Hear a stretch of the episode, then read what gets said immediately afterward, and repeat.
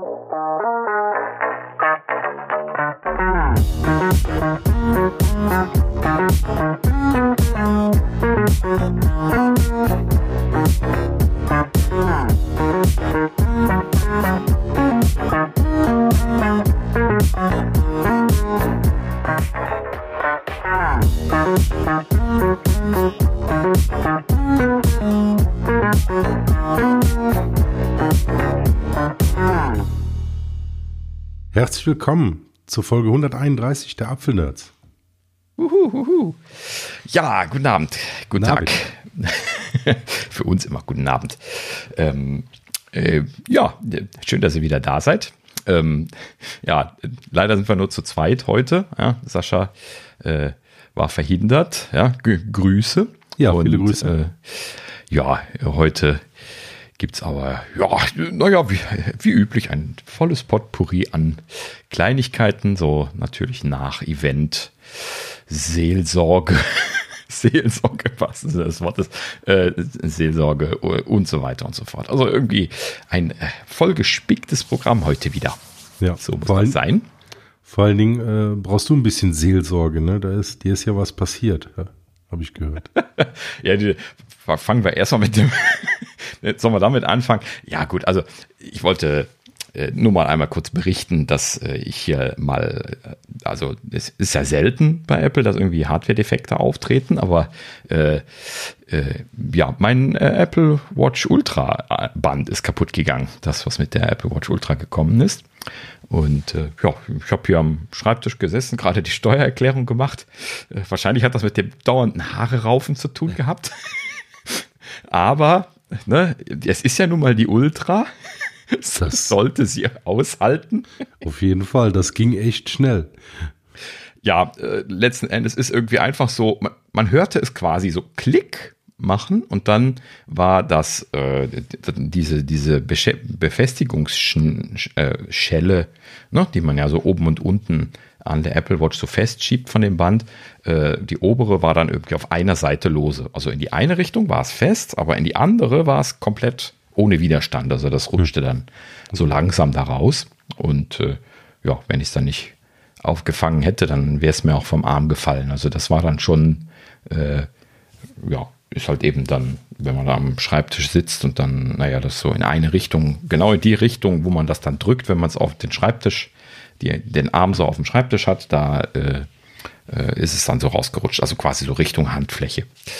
Und äh, ja, letzten Endes kann ich noch nicht viel erzählen. Ich habe einen Termin äh, beim Apple Store gemacht. Gestern äh, bin da gewesen, hatten sie natürlich nicht da, mussten sie bestellen. Äh, muss ich jetzt noch, noch mal hin.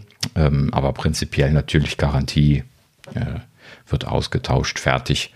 Ist nur ein bisschen ärgerlich, dass ich dafür jetzt zweimal nach Köln fahren muss. Ja, klar. naja, gut. Aber haben sie anstandslos getauscht, ne? Oder? Ja, ich habe ihm das äh, erklärt. Er hat das, glaube ich, selber gar nicht so richtig verstanden gehabt, äh, wie der Mechanismus funktioniert und drückte dann so ein bisschen darum, hat mir das dann aber abgenommen und äh, hat, hat auch wirklich dann nicht weiter irgendwie rumgefragt oder so. Sofort aufgeschrieben, Austausch fertig. Ist ja eh Garantie, ich nehme mal an, da machen die auch kein, kein großes Lamentieren. Und äh, sowieso Zubehör und alles Ähm, ja, letzten Endes, also ich weiß nicht, ich, ich habe noch nie davon gehört, dass äh, jemandem da so eine Schnalle kaputt gegangen ist. Ähm, ne? Also letzten Endes das Ding, was man, die- dieses, dieses kleine Ding, was man mit der, äh, mit diesem Knopf auf der Rückseite von der Apple Watch lösen kann normalerweise. Ne?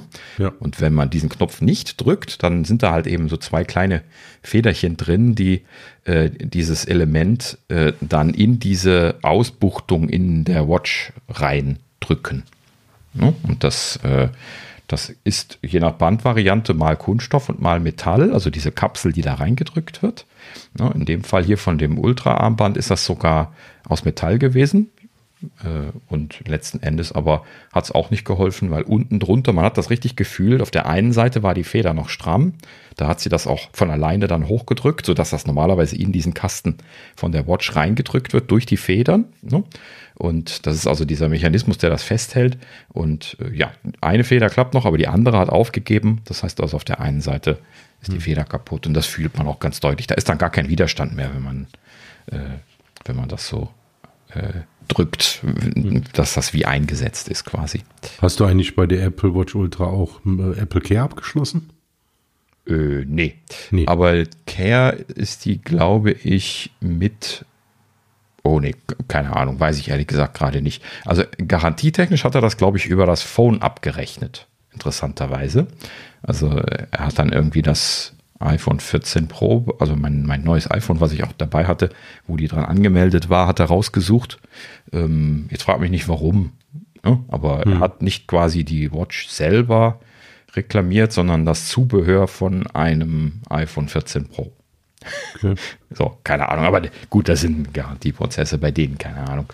Habe ich jetzt auch zum ersten Mal gehabt. Hat war auch eine kleine absurde Besonderheit. Ich musste nämlich auf dem Telefon das Wo ist für einen kurzen Moment ausschalten, äh, damit er das abspeichern konnte, weil ansonsten hätte er ihn das nicht abspeichern lassen, weil, weil das irgendwie ein Servicetausch über das iPhone war, aber nicht das iPhone und doch wieder das iPhone. Hm. Manchmal ja irgendwie konfus. Ähm, also die, die, Software von denen, die sche scheint ja fantastisch zu sein an manchen Stellen. Ich hatte das ja schon bei der Rückgabe von den AirPods Pro 2 erzählt, dass sie da irgendwie lange basteln mussten weil das Bestelldatum so lange her war, da das ja im Store war und die Store-Software Bestell- und Versanddatum nicht richtig auseinandergehalten hat und dann halt eben das Bestelldatum betrachtet hat statt das Versanddatum. Hm. Nach Versanddatum hatte ich noch Rückgabefrist, nach Bestelldatum logischerweise nicht mehr, weil ich zwei Wochen vorher bestellt hatte. Ne? und äh, naja, in, in diesem Sinne äh, fantastische Software. musste dann der Manager kommen, freigeben und dann nochmal der Manager vom Manager das nochmal freigeben.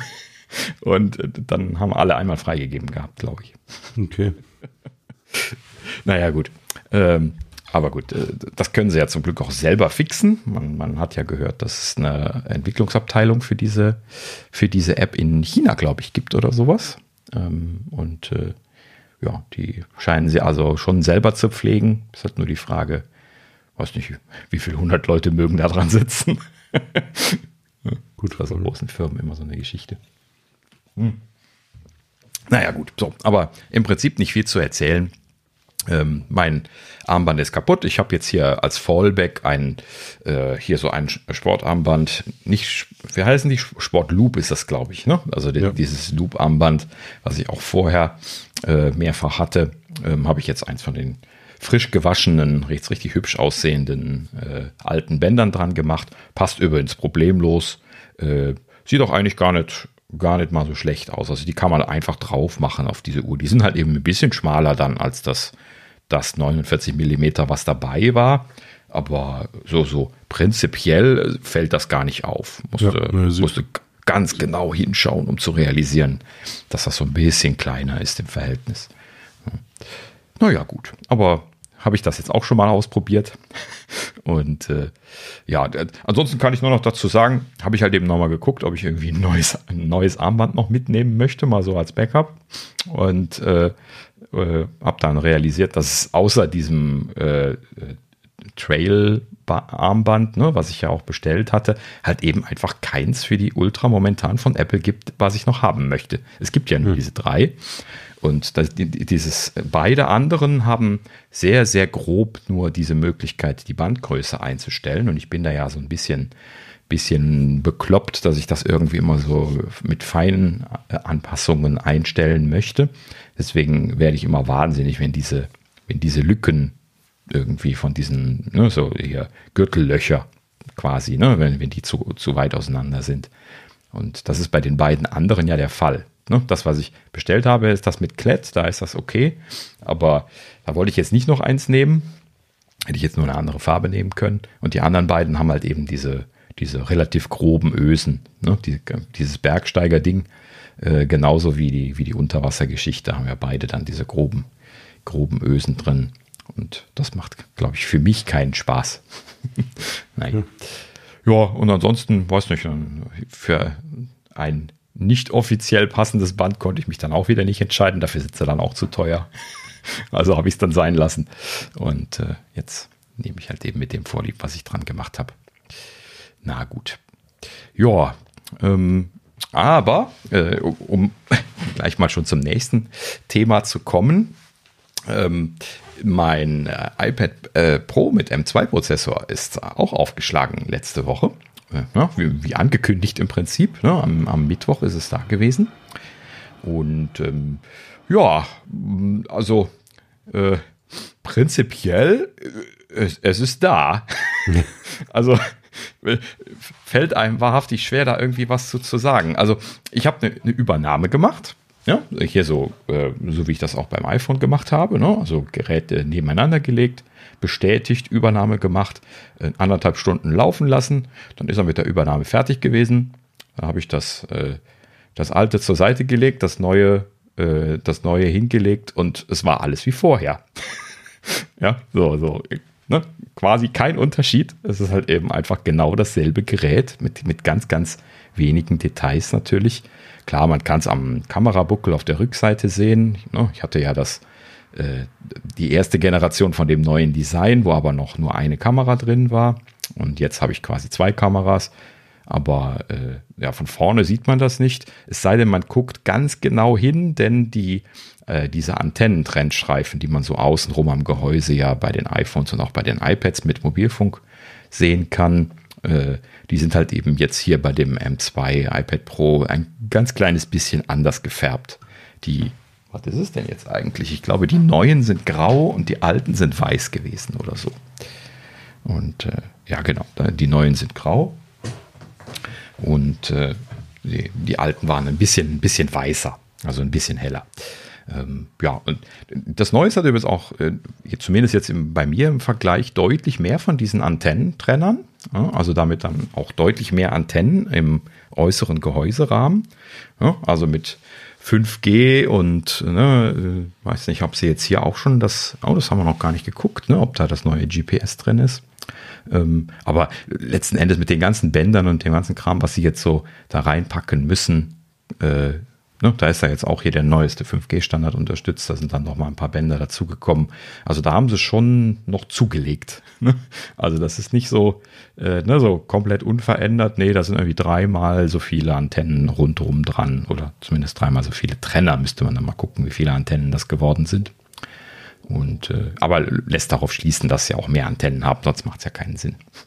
Ne? Naja, gut. So, aber äh, praktisch sieht man das natürlich nicht so im, im Alltag. Und äh, ja, ansonsten ist das Gerät halt eben genau gleich. Und wenn man jetzt nicht den Stift in die Hand nimmt, dann fällt das auch wirklich nicht auf. Also es ist nicht so wie bei dem iPhone 14 Pro, wo ich jetzt dann ja das erste Mal 100 Hertz drin hatte und das richtig deutlich merke. Ähm, also für mich, äh, ne, das, die haben ja jetzt noch keinen 100 Hertz, die kleinen iPad Pros. Ne? Normalerweise ja. Und, äh, hatten auch schon die alten. Oder hatten die beide schon 100 Hertz? Ich bin gerade irritiert. Äh, okay, dann hatten die beide 100 Hertz. Okay, so, ne? Also dann, dann auf jeden Fall, äh, das visuell macht das für mich gar keinen Unterschied. Also während ich bei dem iPhone 12 Pro auf 14 Pro dem Wechsel das jetzt deutlich gemerkt habe nochmal. Hast du denn, äh, hast du denn das neue Pros mal an externen Monitor angeschlossen? Äh, nee, habe ich noch nicht. Habe ich jetzt auch gerade eben erst gelesen, dass jetzt äh, der Support dafür in der neuen Beta drin ist, den ich da auch glücklicherweise mit übernommen habe. Das heißt, das werde ich testen können, habe ich aber noch nicht machen können. Äh, werde ich jetzt im Laufe der nächsten Tage dann mal tun. Prinzipiell ähm, ja, sollten das ja eigentlich beide extern jetzt unterstützen, das alte genauso wie das neue. Ach so, ich weiß gar nicht. Äh, brauchten sie da den M1 für? Zumindest äh, formell hatten sie das gesagt, aber ob das jetzt geblieben ist, Stage Manager war, glaube ich, also, nur auf den M-Prozessoren. Also, was ich jetzt hier lese, extern, meine ich. Dieses Jahr, das, meinst das war, glaube ich, die Einschränkung. Ja. Ne? Okay. Ja, genau. In der, in der aktuellen 16.2 Beta ist es jetzt drin. Das ist das, was ich eben gelesen habe. Ja, aber dieser externe Support ja, hat aber noch nicht die Gelegenheit, nur, das ähm, auszuprobieren. Würde mich interessieren, wie das jetzt ist. Also ich habe es in meinem noch nie ausprobiert. Genau.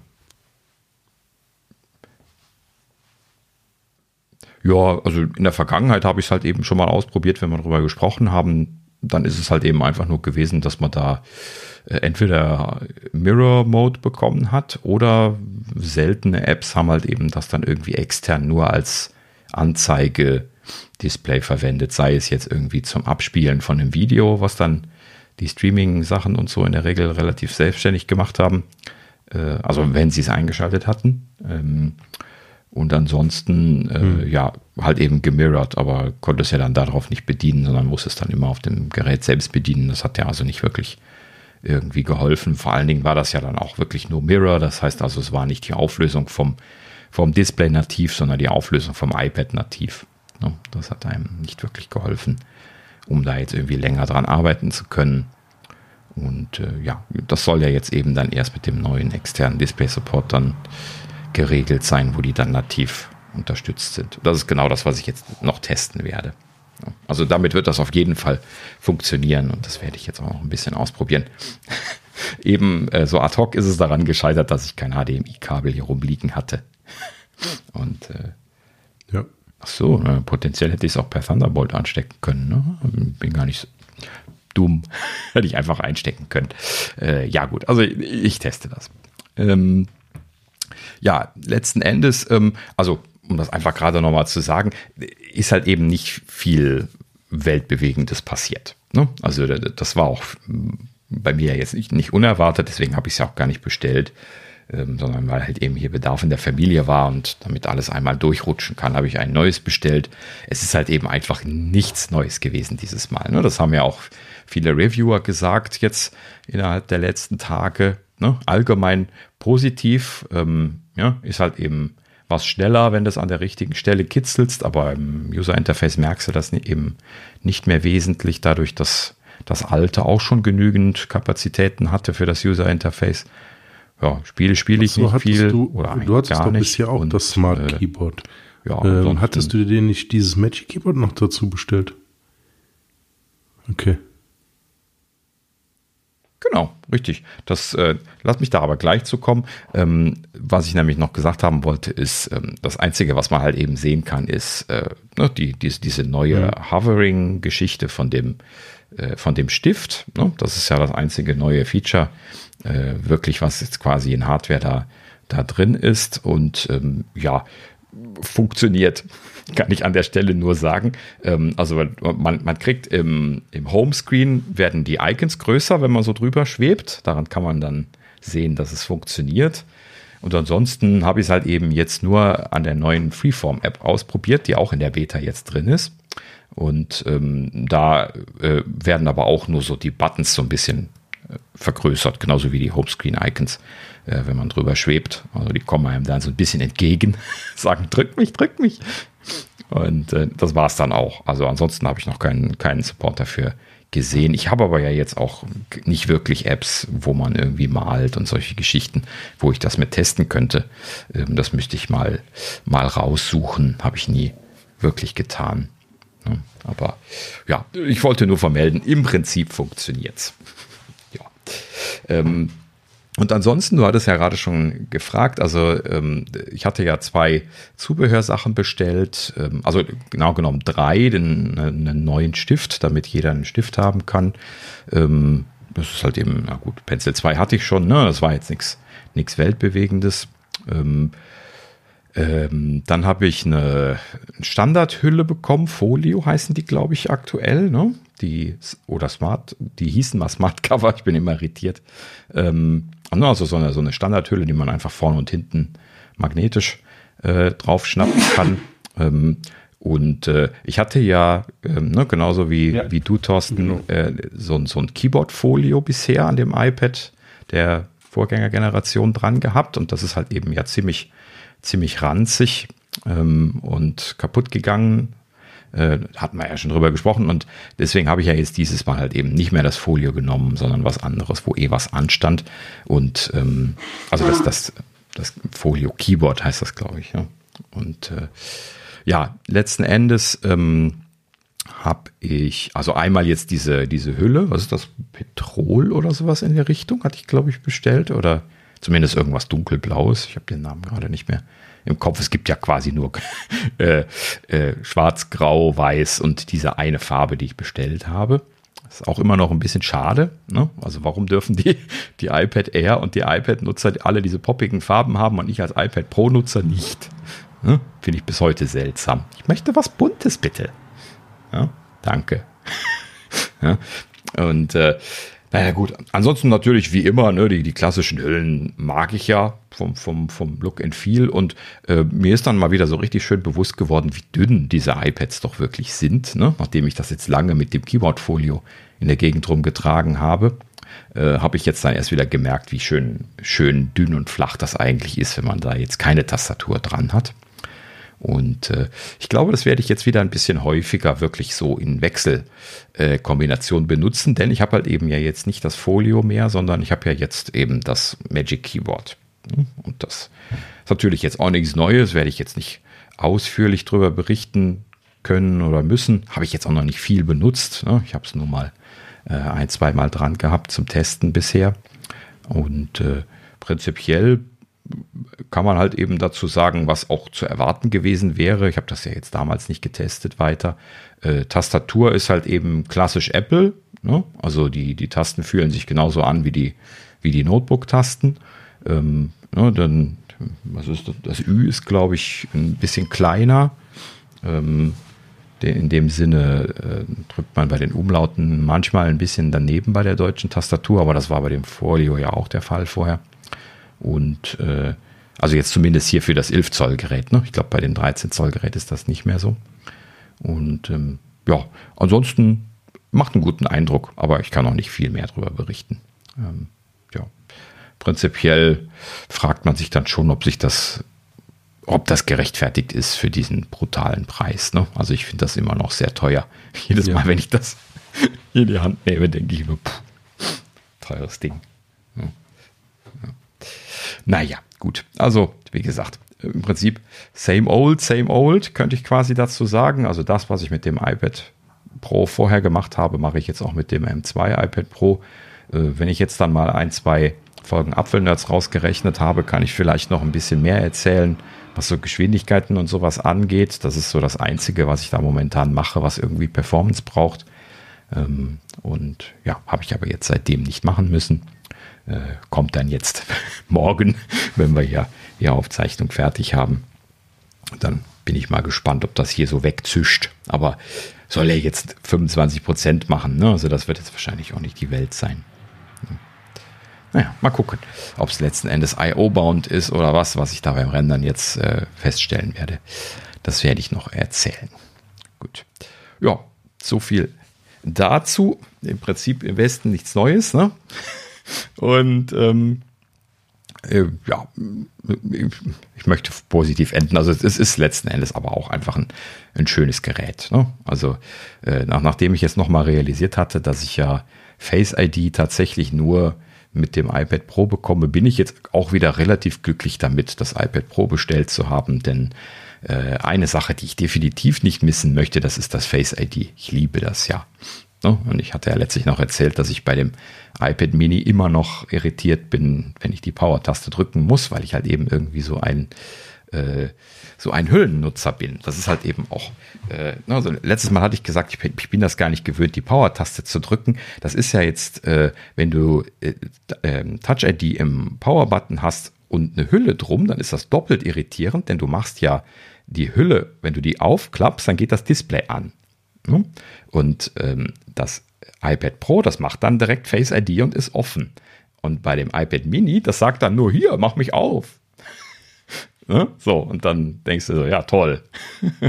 ne? So, dann musst du dann da hingreifen, aufmachen. Das musst du ja dann auch so gedrückt halten, ne? so für ein, für ein Sekündchen. Das heißt also, äh, ganz anders als damals auf dem iPhone, wo du ja das quasi, ne, du, du hattest einfach den Finger auf dem Home-Button liegen, hast den Home-Button drückend das, äh, das angemacht und dann ist das sofort aufgegangen, ne, da, ohne Wartezeit, ohne alles. Bei dem iPad Mini oder auch bei dem Air ja dann, wo der Power-Button äh, auch das Touch-ID drin hat, da muss man halt eben dann, gerade wenn man die Hülle drum hat, muss man dann die Hülle aufmachen, dann geht das Display an, dann muss man erst authentifizieren, eine Sekunde warten, dann geht es erst auf und dann kann man es benutzen. Und das ist gefühlt, wenn man das jetzt 50 ja, Mal am Tag macht, Face ID irgendwann nervt. Dann, ne? Das ist halt, ich meine, es ist ja auf hohem Niveau, aber trotzdem ist es dann schon genau, ungewohnt. Ne? Genau.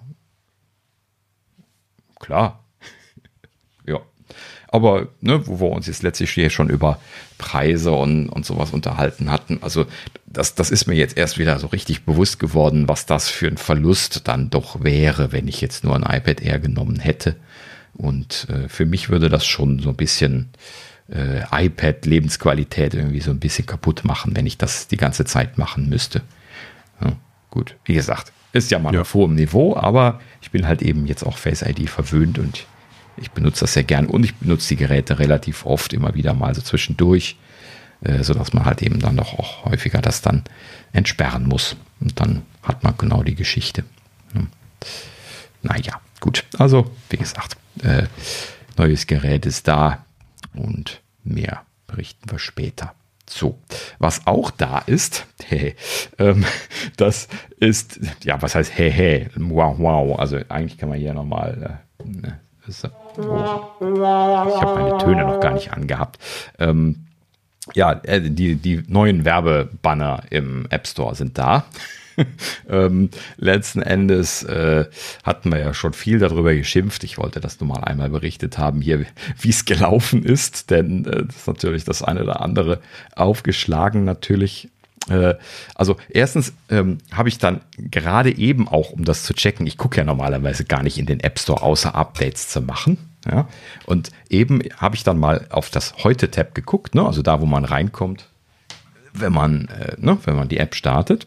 Und äh, dann habe ich halt eben zum ersten Mal gesehen, wo da dieser Werbebanner ist. Und zwar ist der dick und fett direkt an zweiter Stelle. Das heißt, oben ist ja, so eine Aktion. Ja, bei mir ist das jetzt irgendwie Marvel gerade. Und direkt darunter kommt dann eine Werbung. Und zwar so groß äh, wie die, die Hauptkachel. Also so eine große, äh, sehr, sehr dominante Kachel kommt dann als Werbebanner direkt als nächstes. Und äh, das ist unverschämt groß. Also das ist schon ähnlich unverschämt groß wie die Werbebanner, die ich auf, Web, auf Webseiten wegblocke. Ne? Also das, das ist halt eben so äh, genau das, was ich nicht leiden kann. Ne? Danke Apple dafür. Ja, den Hass, den habt ihr definitiv produziert bekommen. Und ähm, ja, da hat es nicht aufgehört. Ja, dann geht mal hin und macht mal eine Suche. Da gibt es nämlich jetzt auch einen Werbebanner. Ähm, und zwar, oder ich, ich, bin mir nicht ganz sicher, ich glaube, wir hatten äh, schon ein Suchergebnis Werbebanner, ne? aber der ist jetzt auch so groß geworden. Ich glaube, das ist neu. So, ähm, das heißt also, äh, ne, ja, auf die Suche gehen, irgendwas eingeben und äh, dann, dann letzten Endes das erste Suchergebnis ist dann ein, ein Riesenelement. Ja, okay, gut, die, die Ergebniselemente sind alle genau gleich groß jetzt, wo ich das gerade nochmal sehe. Aber ja gut, es ist halt eben auch ein halber Bildschirm voll mit Werbung im Prinzip für eine App. Ja. Gut, also ich, ich bleibe dabei, dass ich das nicht leiden kann, dass sie das jetzt so voll geknallt haben mit Werbung. Dass das äh, allein schon an diesen zwei Punkten kann ich das ziemlich eindeutig so festmachen. Ja, und äh, der kontroverseste Punkt, das äh, ist dann in den Medien noch ein ganz anderer gewesen. Und zwar haben sie an einer Stelle Werbung eingebaut, wo ich äh, eigentlich nur ganz selten überhaupt hingucke. Und zwar, wenn man äh, auf eine App drauf geht und dann dort ganz nach unten scrollt, dann gibt es dort eine Das gefällt dir vielleicht auch Liste. So, und da ist jetzt bei mir der erste Punkt von dieser Liste ist jetzt auch eine Werbung. Äh, das ist so quasi eine Liste von, von Apps, die sie vorschlagen. Du bist ja gerade in einer App drin ähm, und dann das erste davon jetzt ist auch als, als Ad markiert. Ähm, letzten Endes ähm, natürlich bestimmt jetzt für Leute, die aktiv auf der Suche sind nach Apps vielleicht ganz interessant, ne, die dann irgendwie unten auf der, äh, auf dieser App-Seite angekommen sind, die, die da dann halt eben diese Absprungpunkte bekommen, da jetzt Werbung hinzupacken. Prinzipiell sogar noch vielleicht ein bisschen verständlich, aber, und da ging es dann jetzt los mit der Kontroverse diese Woche, ähm, und zwar äh, haben sie dann dort in, in großem Maße direkt nach dem Start Glücksspiel-App-Werbung ausgespielt. So, und äh, diese Glücksspiel-Apps, die sind ja per se schon sehr kontrovers diskutiert. Ähm, ehrlich gesagt, ich weiß gar nicht, ob die in das, Deutschland das überhaupt erlaubt sind, diese Glücksspiele. Frage eingeworfen. Darfst du überhaupt Glücksspiel-Apps laufen lassen im App Store? Hm. Also ich schaue jetzt mal. Also ich hätte jetzt auch gesagt, das geht nicht. Keine Ahnung. Also für Deutschland müsste ich jetzt, ja, Also ich weiß es zumindest nicht. Ich bin vollkommen uninformiert. Ja, nee, nein, ähm, ist nicht. Aber in Amerika ist, ist es halt eben so, ist dass sie. Äh, da sind genug, da sind genug Glücksspiele, Merkur und alle möglichen Sachen kommen jetzt hoch. Okay. Ach echt? Okay. Na gut. Hm. Für einen Moment gedacht, wir hätten das Problem hier bei uns nicht, aber doch. ähm, also letzten Endes ähm, haben sie also massenweise äh, Werbung für diese Glücksspiel-Apps äh, ähm, ausgespielt, direkt am Anfang. Und äh, dazu, das Ganze verkomplizierte sich dann von der Thematik her dadurch, dass äh, diese Glücksspiel-Apps auch beworben wurden mhm. auf der Seite von Suchtpräventions-Apps. so, also ja, muss man mal so machen. ähm, also ja, natürlich, wenn ich Glücksspiele bewerben will, wo, wo bewerbe ich die? Bei der Suchtprävention. Wie, wie, blöd muss man denn sein? Ne, also, dass, dass ihnen nicht von Anfang an aufgefallen ist, dass sie solche Sachen unterdrücken müssen. Ne? Ähm, Finde ich schon ein bisschen, bisschen lustig. Haben sie dann natürlich jetzt letzten Endes auch rausgenommen, äh, vorerst pausiert, wie Apple zitiert wurde. Ähm, natürlich werden sie das jetzt ein bisschen anpassen da irgendwie einen Filter machen oder sowas und dann äh, werden sie das wieder, wieder starten. Denn, und das ist dann auch nochmal der Kritikpunkt hier in den sozialen Medien an der Stelle gewesen, äh, es ist halt eben nur mal so, dass äh, diese Glücksspiel-Apps per se, also zumindest halt eben in Amerika, schon sehr kontrovers diskutiert worden sind und äh, Apple da ja wahnsinnig mitverdient mit den äh, 30% In-App-Purchase-Geschichten. Das heißt also, Apple verdient sich eine goldene Nase an diesen pseudo-illegalen, das ist irgendwie halt eben so eine Grauzone ja, bei den ich mein, äh, Glücksspiel-Apps. Unsere Regierung. Äh, ja, deswegen sind sie dann auch alle angepisst gewesen. Ja, natürlich, klar. Das ist dann das staatlich, äh, verstaatlichte Glücksspiel. Ich weiß nicht, wie das in Amerika ist, ob das da auch so läuft. Wahrscheinlich nicht, ne? ähm, ja, gut. Aber prinzipiell äh, hinterlässt so ein bisschen was in Geschmäckle. Ne? Und das, das mit dem Geschmäckle in der Richtung haben wir natürlich jetzt schon das ein oder andere Mal gehört. An der Stelle, wo wir schon von Geschmäckle sprechen, hier auch noch irgendwie den Kommentar von äh, Shaq Ron, Ron Shaq ist das wahrscheinlich, ne? Ähm, ein ehemaliger langjähriger Apple-Mitarbeiter, ist irgendwie äh, zehn Jahre Apple Kernel-Entwickler gewesen, ähm, ist mittlerweile jetzt woanders, aber äh, der hatte dann irgendwie hier so, so ein paar Details von vor ein paar Jahren irgendwie, also es ist da schon ein bisschen länger weg, ähm, äh, vor ein paar Jahren fallen lassen, als das gerade mit der Werbung im App Store losging. Das ist ja jetzt, wann war das? Letztes oder vorletztes Jahr? Ich bin mir nicht ganz sicher. Das ist wahrscheinlich schon zwei Jahre jetzt, ne? Dass es so die erste Werbung gab.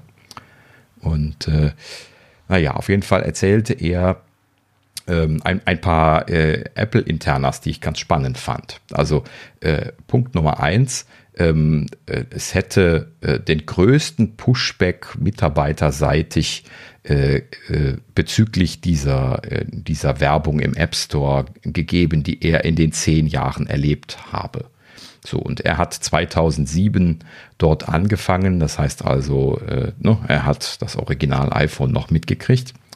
Und äh, ja, in dieser ganzen Zeit ist das der extremste Pushback von Mitarbeiterseite gewesen, dass die Leute da alle sehr unglücklich mit gewesen sind, dass diese Entscheidung getroffen worden ist, da jetzt Werbung zu schalten. Und er lässt auch fallen, von wem die Entscheidung gekommen ist. Wir hatten das ja auch schon mal so ein kleines bisschen was äh, theoretisch aufgearbeitet. Ne? Und äh, ja, letzten Endes stimmt die Annahme tatsächlich, die Entscheidung ist von Tim Cook höchstpersönlich gekommen und äh, er hat das halt eben als großes neues Geschäftsfeld identifiziert gehabt und hat quasi vorab schon entschieden gehabt, dass das zu machen ist. Und das ist dann auch das, wo hier Ron Check erzählt hatte, wo sie alle dann von den Mitarbeitern her sehr unglücklich mit gewesen sind, weil sie scheinen wohl dann im Anschluss so getan zu haben, als würden sie die Bedenken äh, ernst nehmen und haben sogar irgendwie Meetings gemacht, wo man dann irgendwie die Bedenken alle nochmal vortragen konnte und solche Geschichten. Und letzten Endes wurde dann aber äh, klar, dass sie das nur zur Gesichtswahrung gemacht haben und dass die Entscheidung ja. vorher schon festgestanden hatte. Das ist natürlich besonders ärgerlich. Also gerade auch als Mitarbeiter, ich würde mich verarscht fühlen. Ne? Aber äh, ja, ne? ist halt eben Executive Order gewesen. Das ist dann wie beim Präsidenten auch. Ja, wenn der Chef sagt, das wird gemacht, dann wird das gemacht. Und äh, ja, ne? Services, Services, Services, kann ich an der Stelle nur noch mal sagen, ne? weil das ist halt eben das große Wachstumsthema. Services müssen wachsen, Werbung ist Services, also müssen die wachsen. Punkt. Und äh, ist halt eben eine Möglichkeit zu wachsen. Äh, natürlich äh, hat er alles das nochmal äh, gesagt, was wir auch schon gesagt haben. Ne? Das ist ein Disservice. Äh, ne? Die Kunden, äh, die, die, Nutzer werden, also nein, die Kunden werden zu Nutzern und diese ganzen Geschichten, was wir schon mal besprochen haben. Ne? Das brauchen wir hier nicht nochmal breit treten, aber ja, letzten Endes sind da wohl viele Leute sehr unglücklich mit und Apple intern genauso wie, wie Apple extern. Ja, ähm, aber ja, äh, also Ron hat hier auch äh, gesagt, was wir auch schon vermuten würden hier. Ähm, also es wird sich da nichts mehr dran ändern. Ne? Ändern im Sinne von, äh, dass halt eben äh, Apple das nicht sein lassen wird, da jetzt die Werbung zu monetarisieren. Da, das ist leider jetzt so ein, so ein Geschwür, was da quasi wächst, was quasi nicht mehr wegzukriegen ist. Ne?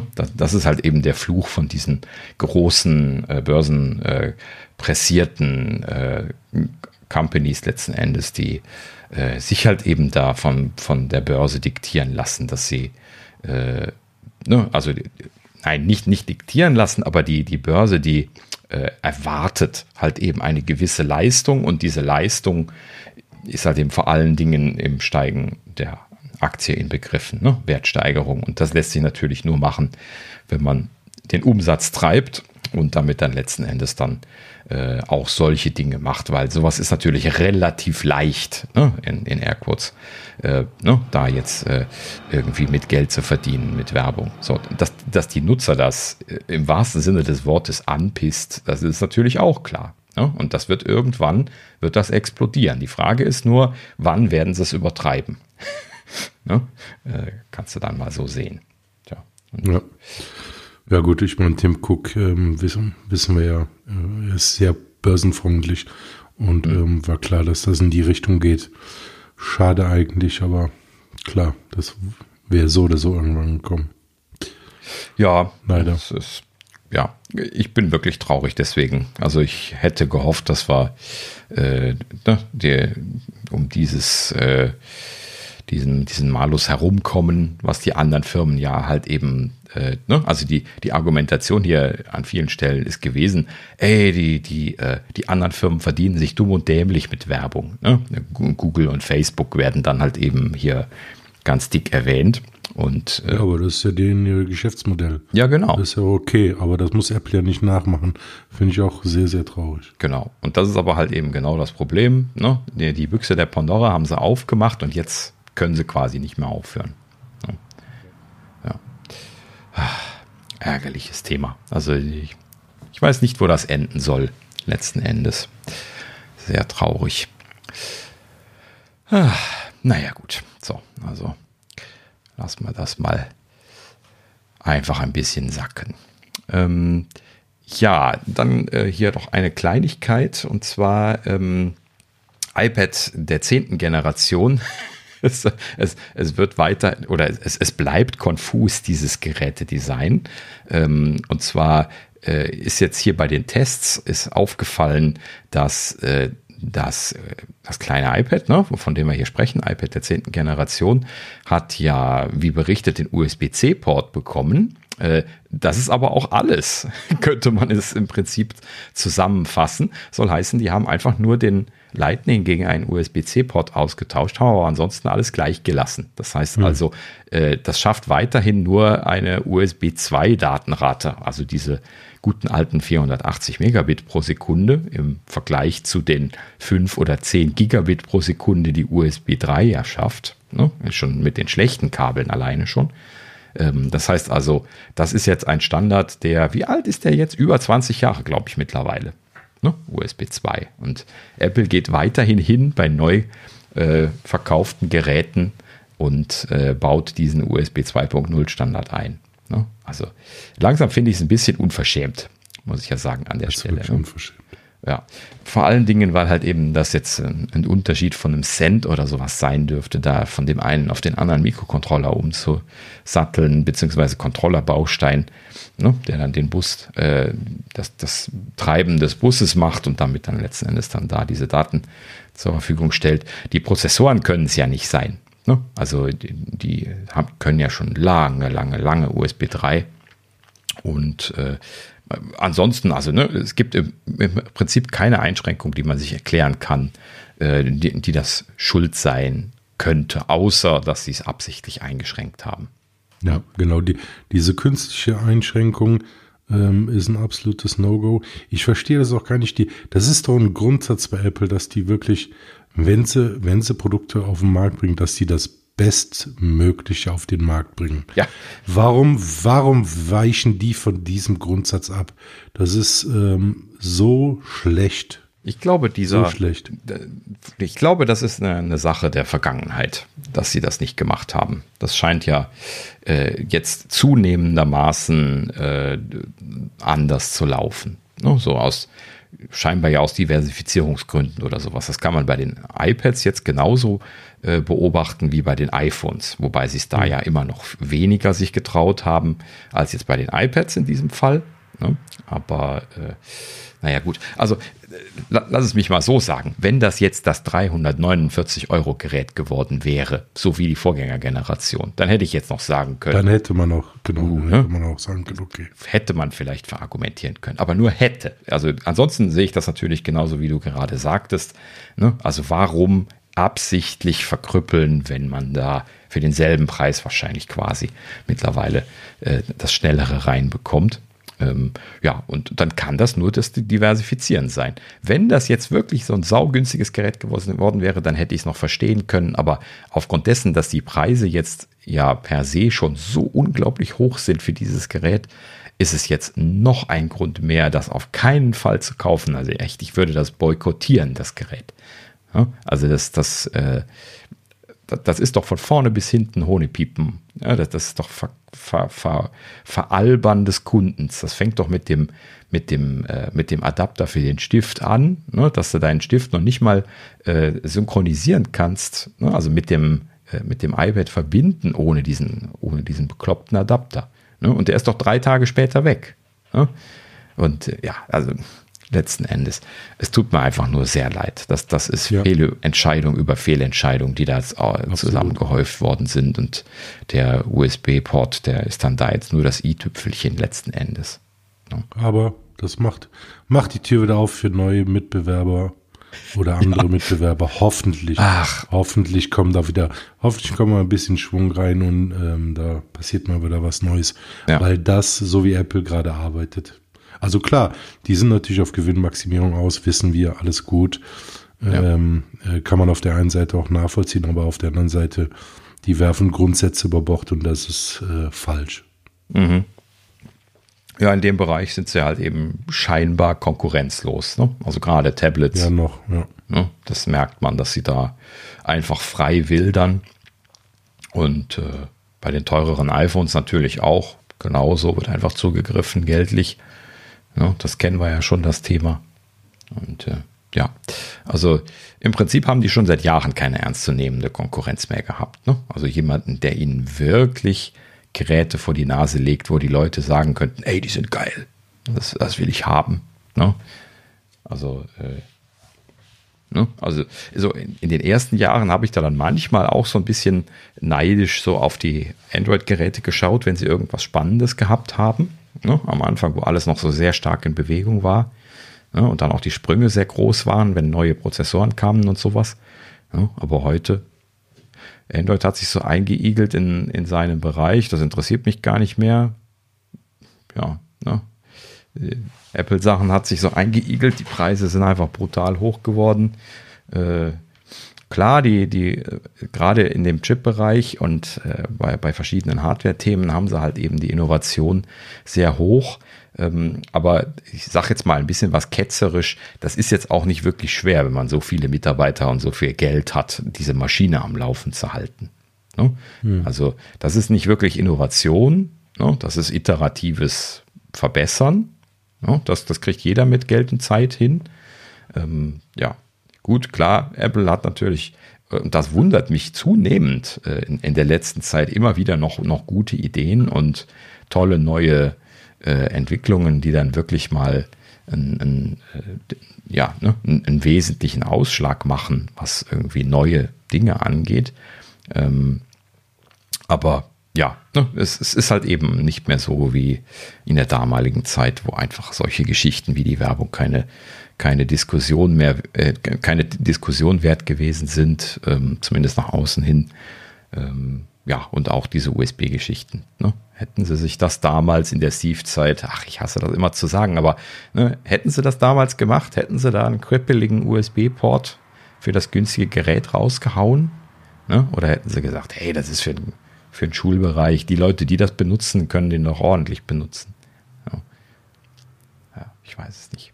Ja, ja also es, es, es ist und bleibt so ein bisschen was ein äh, schlechtes Geschmäckle übrig bei, bei vielen Bereichen, weil du einfach diese, diese, dieses Geldgetriebensein sehen kannst. Ne? Was, was haben wir uns letztlich jetzt nicht die, äh, ne, die, äh, die Haare gerauft, als sie die neuen äh, Apple TVs vorgestellt haben? Ist ja genau dasselbe. Ne? Einfach ja. so hardwaremäßige Einschränkungen, die Bollocks sind. Ja? Also was, warum? Und genau da ist die, dieses Thema, der, der Kunde ist König und der, der Kunde ist das, dem man es recht machen möchte, das, das ist vorbei. Schade, sehr schade. Also ich bin so ein bisschen geläutert momentan, muss ich echt sagen. Ja, entwickelt sich nicht in die richtige Richtung. Genau. Naja. Richtig. Tja, vielleicht könnte es mal einen Führungswechsel brauchen oder sowas. Wobei natürlich dann immer die Frage ist, wer soll denn Tim Cook überhaupt beerben, weil ja die ganzen SVPs äh, ähnlich alt sind wie Tim Cook mittlerweile. Hm. Ne? Also, äh, ja, potenziell, das ist auch eine spannende Frage. Ne? Da glaub, haben wir, glaube ich, noch nie drüber gesprochen. Äh, jetzt irgendwie seit, seitdem äh, Tim Cook äh, hier, oder vielleicht mal einmal kurz, weil die Gerüchteküche das irgendwie sagte. Ne? Also, wer, wer könnte Tim Cook beerben?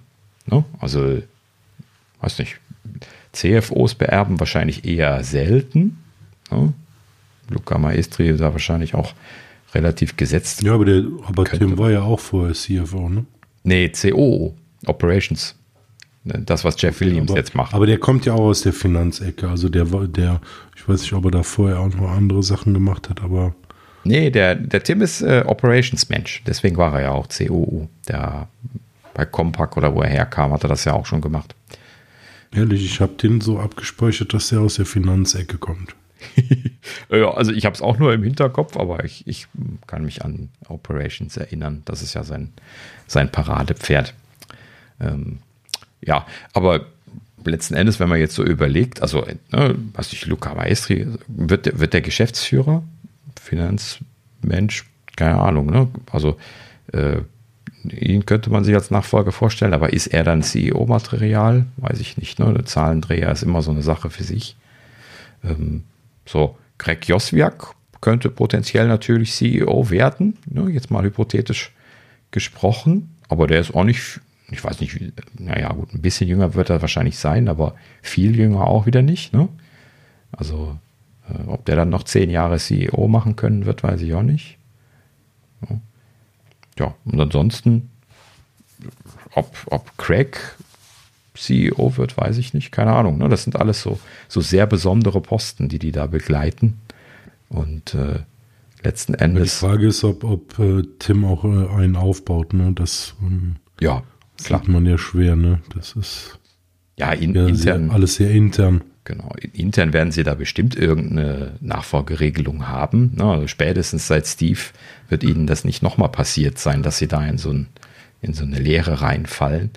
Nichtsdestotrotz ähm, wollte ich das einmal gerade erwähnt haben, dass das wurde mir die Tage nämlich irgendwie äh, quälend bewusst, dass sie ja in diesen Reigen der Senior Vice Presidents, ne, wir erinnern uns, das ist diese, diese Runde, die Steve ja so legendär gemacht hat, wo halt eben alle äh, ne, ein, einmal die Woche mindestens oder sowas irgendwie am Tisch sitzen und äh, Dinge miteinander diskutieren und da äh, werden ja dann letzten Endes auch die wesentlichen Entscheidungen getroffen und kommuniziert. Und äh, letzten Endes ist das also ein sehr wichtiges Gremium, ne, diese Runde der Senior Vice Presidents. Und äh, damals ist das ja so gewesen, ne, dass es äh, Steve, die anderen SVPs und Johnny waren in dieser Runde. Ne? Seitdem Johnny weg ist, keine Ahnung, habe ich nie wieder was über diese Runde gehört. Ähm, ob da jetzt zum Beispiel die Nachfolger von Johnny noch in diese, äh, in diese Meetings mit reingegangen sind oder nicht. Ne? Und äh, ja, äh, was, was ist mit, äh, ähm, wie heißt da nochmal der, der Apple Fellow? Ist mir schon sein Name entfallen. Äh, Ach, ähm, ja. Apple Fellow. Phil Schiller, genau, mein Phil, Gott. Ja. Ne, ein paar Mal nicht über ihn gesprochen, schon vergessen. ähm, ne, Phil äh, ne, ist ja hier noch Apple Fellow, ist aber nicht mehr SVP. Ne, ist er dann noch in dieser Runde drin? Ne? Diskutiert er dann noch die Produktentscheidungen mit? Ne? Oder nicht? Gute Frage. Und äh, vor allen Dingen. Die werden mit Sicherheit, die werden mit Sicherheit Runden haben. Also es geht ja gar nicht anders. Ja, und, und die, die, die brennendste Frage ist dann, äh, wer ist denn da mal nachgerückt? Ne? Wenn du dir mal anguckst, wie alt diese SVPs mittlerweile alle sind. Ne? Wenn man da hier auf die Leadership-Seite von, von Apple drauf guckt, man sieht ja, dass die alle nicht gerade jung sind. Ne? Oh, die Leadership-Seite sagt gerade 403 verbieten. das ist auch toll. Sehr schön. Zumindest die deutsche Seite. Naja, die amerikanische funktioniert. Apple-Vorstand.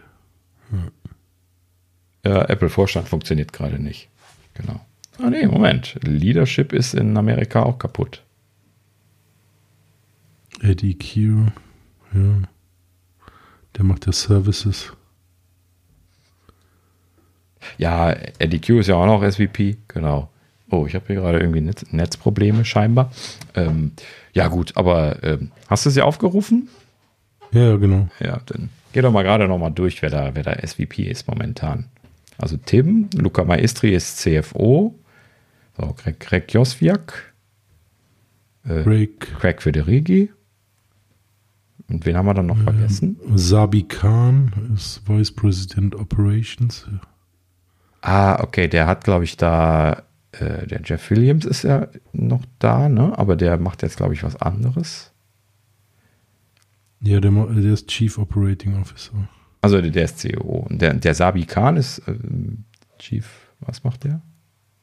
Äh, Vice President Operations. Vice President. Ach so, der, der ist nur VP. Ja, das, das ist dann schon nicht mehr SVP-Reihe. Ne? Also der Jeff Williams wird das äh, bei den, äh, genau, Jeff Williams ist COO. So, das war es dann im Prinzip schon. Ne? Ja, und dann die VPs haben sie ja, weiß nicht, 150 oder sowas habe ich mittlerweile gelernt. Also sehr viele. ne? Die nächste Management-Ebene. Ja, aber äh, ne, in, den, in den Reigen der SVPs aufgestiegen ist ja schon seit langer Zeit niemand. Ne? Also seit Steve ist in den SVP-Reihen nichts geändert worden, außer dass Johnny äh, äh, dann mal CDO geworden ist und dann gegangen ist, ähm, aber ja nicht durch einen anderen C-Level dann ersetzt worden ist. Hm. Naja, gut. Also. Und Deirdre O'Brien, die verlässt doch auch, oder? Äh, ach so, stimmt, die, die, die People-Dame. Ach nee, das war die UI, ähm, UX-UI-Lerin. Ja. Nee, Deirdre ist äh, hier Human Operations, äh, also Human, Human äh, äh, Retail and People, ja. Genau, People Management, also Human Resources typischerweise. Sie nennen das ja zum Glück nicht so. Ja. Die, die ist doch auch noch SVP, ne? Oder nicht? Mhm. Ja. ja. Okay. Haben wir sonst noch einen SVP vergessen? Zum den vier, zwölf, zwölf Stück haben wir. SVPs. Mhm. Wen haben wir denn da jetzt noch vergessen? Hm, die Catherine Adams, Senior Vice President and General Counsel. Ach, okay. General und Counsel, den John äh, Giandrea, Senior Vice President Machine Learning and AI. Mhm, okay. Den Aber die haben alle so, außer der Sabi Khan, meine ich, und der John Turnus, aber das Hardware, mhm. sind die alle älter. Also das sind so die einzigen, meine ich, die etwas jünger sind. Mhm. Naja. Also noch, noch nicht wirklich jemand in Sicht, ne? Ja, genau, richtig. Achso, jetzt bin ich auch auf die Seite gekommen, jetzt wo ich gerade weitermachen wollte. Also Catherine Adams ist General Counsel, dann ADQ ist Services, Greg macht Software, John Gianandrea macht Machine Learning, genau. Joss ist Worldwide Marketing. Ähm, ja, Sabi Khan, der ist dann schon. Nee, Moment, der ist auch noch Senior Vice President. Der macht Operations. SVP Operations. Okay, dann unterscheiden sie scheinbar nochmal COO und SVP. Genau, Jeff Williams ist COO, Chief Operating Officer, und Sabi Khan ist Vice President, Senior Vice President Operations. Okay, dann haben sie da quasi zwei.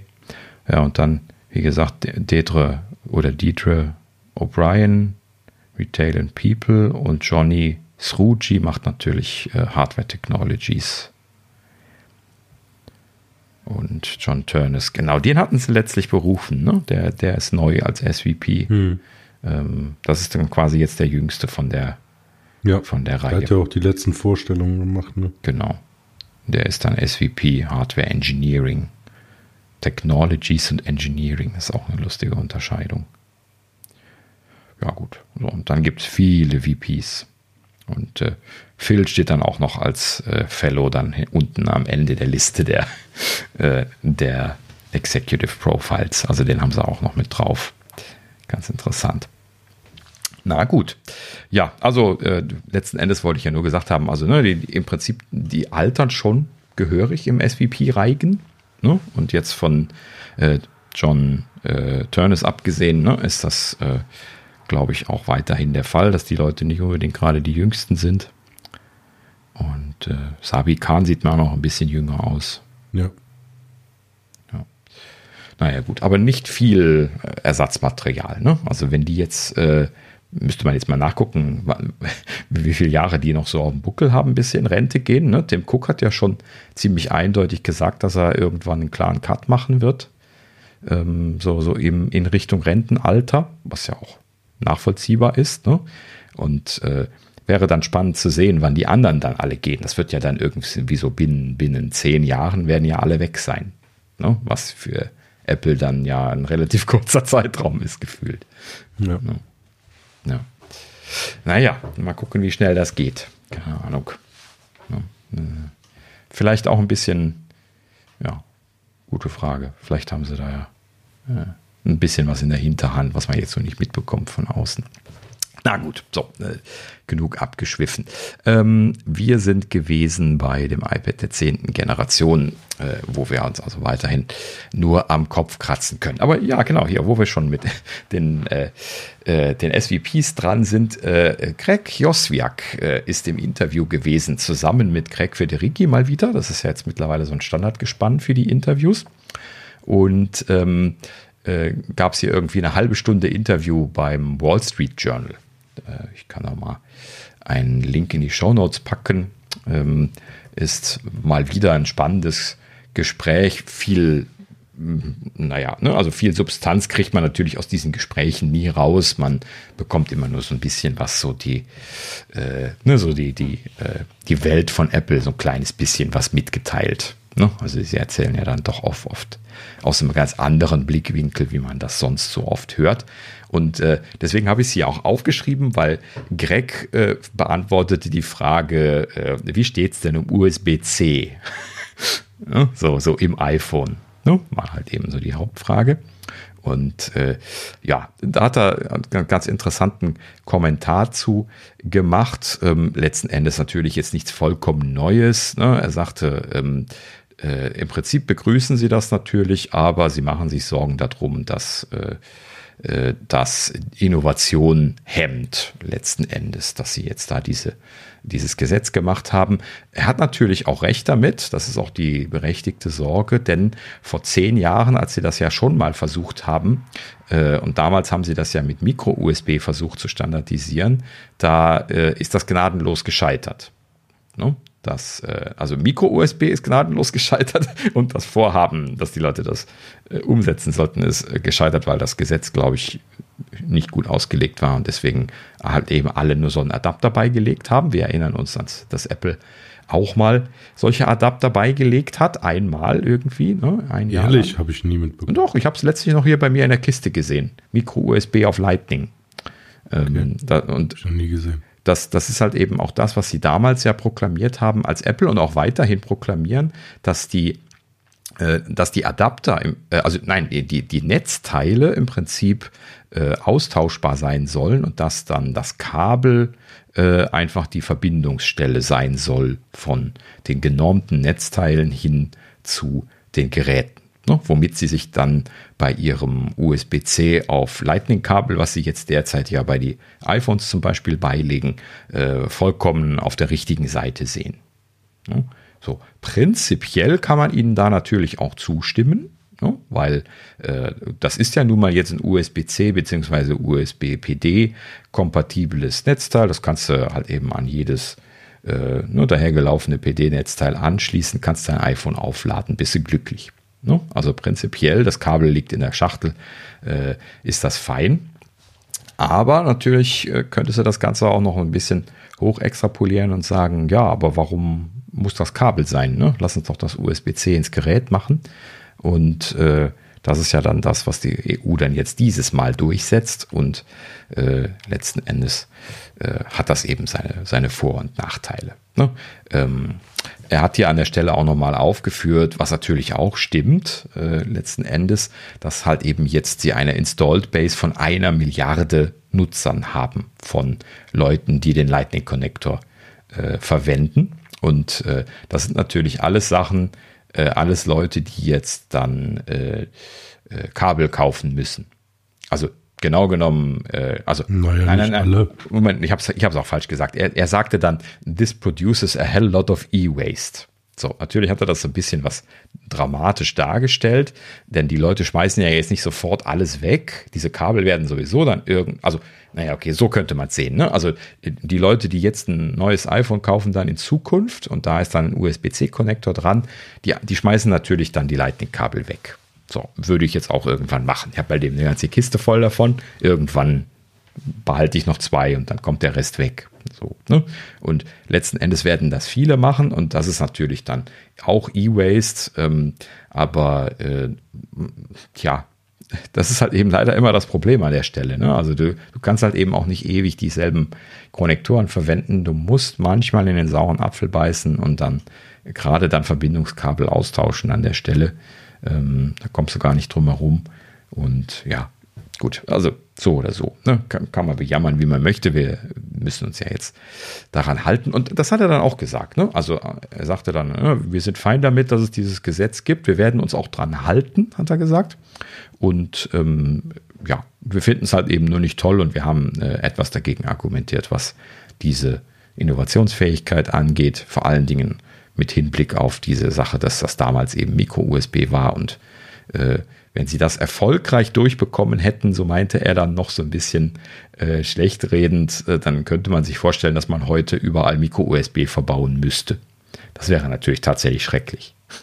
ne? Weil dieser Micro-USB-Connector, der ist einfach Krütze gewesen. Ja. Ähm, Im Vergleich jetzt zu dem USB-C auf jeden Fall. Und äh, ja, in dem Sinne kann man froh sein, dass sie jetzt so einen guten Konnektor bekommen haben. Was aber natürlich, das hat er jetzt da nicht explizit gesagt, aber das dürfen wir nicht vergessen, auch eine Apple-Sache ist. Ne? Äh, den USB-C-Konnektor hätte es so nicht gegeben, wenn es nicht Lightning gegeben hätte. Und Lightning, so sagte dann hier Jos an der Stelle, äh, hätte es nicht gegeben, wenn damals USB-C, äh, nein, äh, äh Micro-USB als Standardpflicht geworden wäre in den Geräten. Ne? Das heißt also, das stimmt schon. Ne? Die Unfähigkeit der EU damals hat erst dazu geführt, dass Apple Lightning eingeführt hat. Und äh, die Einführung von Lightning hat dann dazu geführt, dass USB-C gekommen ist und dass wir heute äh, diesen, äh, ja, manche Leute jammern da immer drüber wegen Kabeln und so ein bisschen was Problem mit Kompatibilität und so.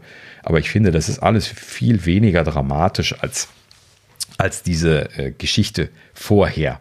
Ne? Also äh, wo halt eben, äh, ja, was ja zumindest auf dem Weg nach draußen ist, ne, dass, dass irgendwie die Geräte sehr unterschiedliche Stecker verwendet haben. Und äh, ja, ich habe ja auch zum Teil schon nur deswegen Geräte jetzt neu gekauft in den letzten Jahren, einfach weil ich alles auf USB-C umstellen wollte.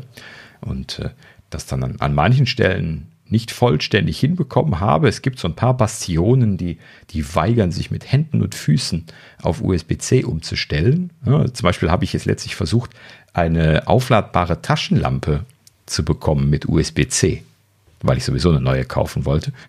Äh, keine Chance. Ne? Alle Micro-USB dran, alle. Ja?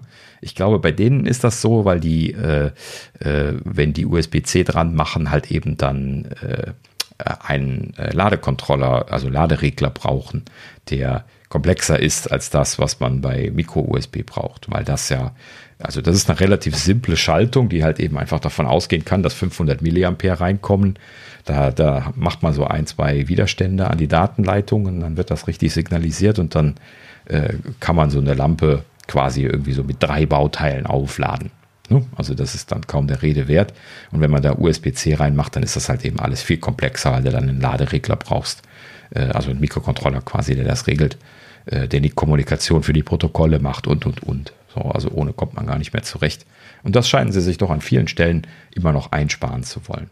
Ja, sieht man übrigens dann auch sehr schön daran, dass man die dann auch nicht mit USB-PD-Netzteilen aufladen kann. Also mit Netzteilen, die nur ES-USB-PD können und nicht die äh, Standard-Fallbacks.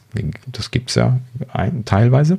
Und äh, habe ich dann hier jetzt auch schon erlebt, dass ich diese Sachen dann, wenn ich sie aufladen wollte, äh, an ein, zwei Netzteilen, ich möchte jetzt keine Namen nennen, aber äh, ein, zwei Netzteilen nicht aufladen konnte, aber halt eben dann irgendwie an meiner, äh, meiner IKEA-Steckdose, die zwei USB, USB-A-Ports dran hat. Ja, da konnte man es dann anstecken, weil es halt eben einfach nur äh, 2 Ampere rausgehauen hat und gut war's. Naja, so, also das ist aber äh, billig Heimattum, das ist so eine Sache für sich. Ja. Okay.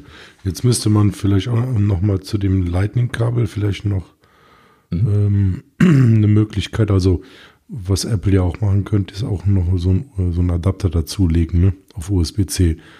Also es gibt ja Lightning auf USB-C-Adapter und vielleicht ist das auch in Zukunft möglich.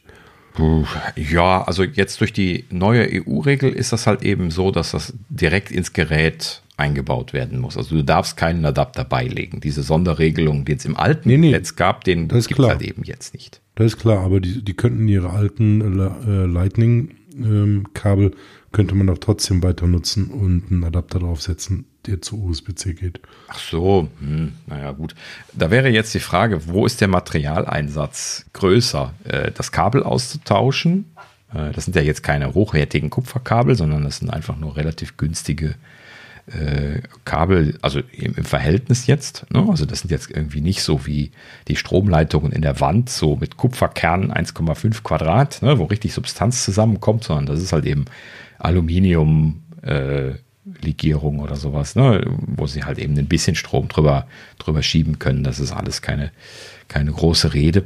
Und äh, davon abgesehen, dass Apple da halt eben dann da noch diese, diesen Identifier-Chip und diesen Kram im Kabel drin hat, äh, äh, wodurch das ein bisschen komplexer wird und auch natürlich ein bisschen mehr E-Waste produziert. Ähm, aber so, so prinzipiell weiß ich nicht, ob sich das lohnt, da jetzt irgendwie eine Conversion zu machen von, von Lightning auf USB-C, äh, um die Kabel verwenden zu können. Ich würde die Hypothese aufstellen, dass äh, äh wahrscheinlich ungefähr ähnlich viel Ressourcenaufwand macht, ein einfaches, günstiges USB-C-Kabel zu produzieren. Ja, aber wäre doch auch Himlink mit ähm, ja, ähm, Green, Green Economy, wäre es doch cool, äh, wenn die sagen, okay, wir haben jetzt einen USB-C-Anschluss am iPhone, aber damit ihr eure alten Sachen weiter nutzen könnt, hier ist noch ein Adapter Lightning auf USB-C.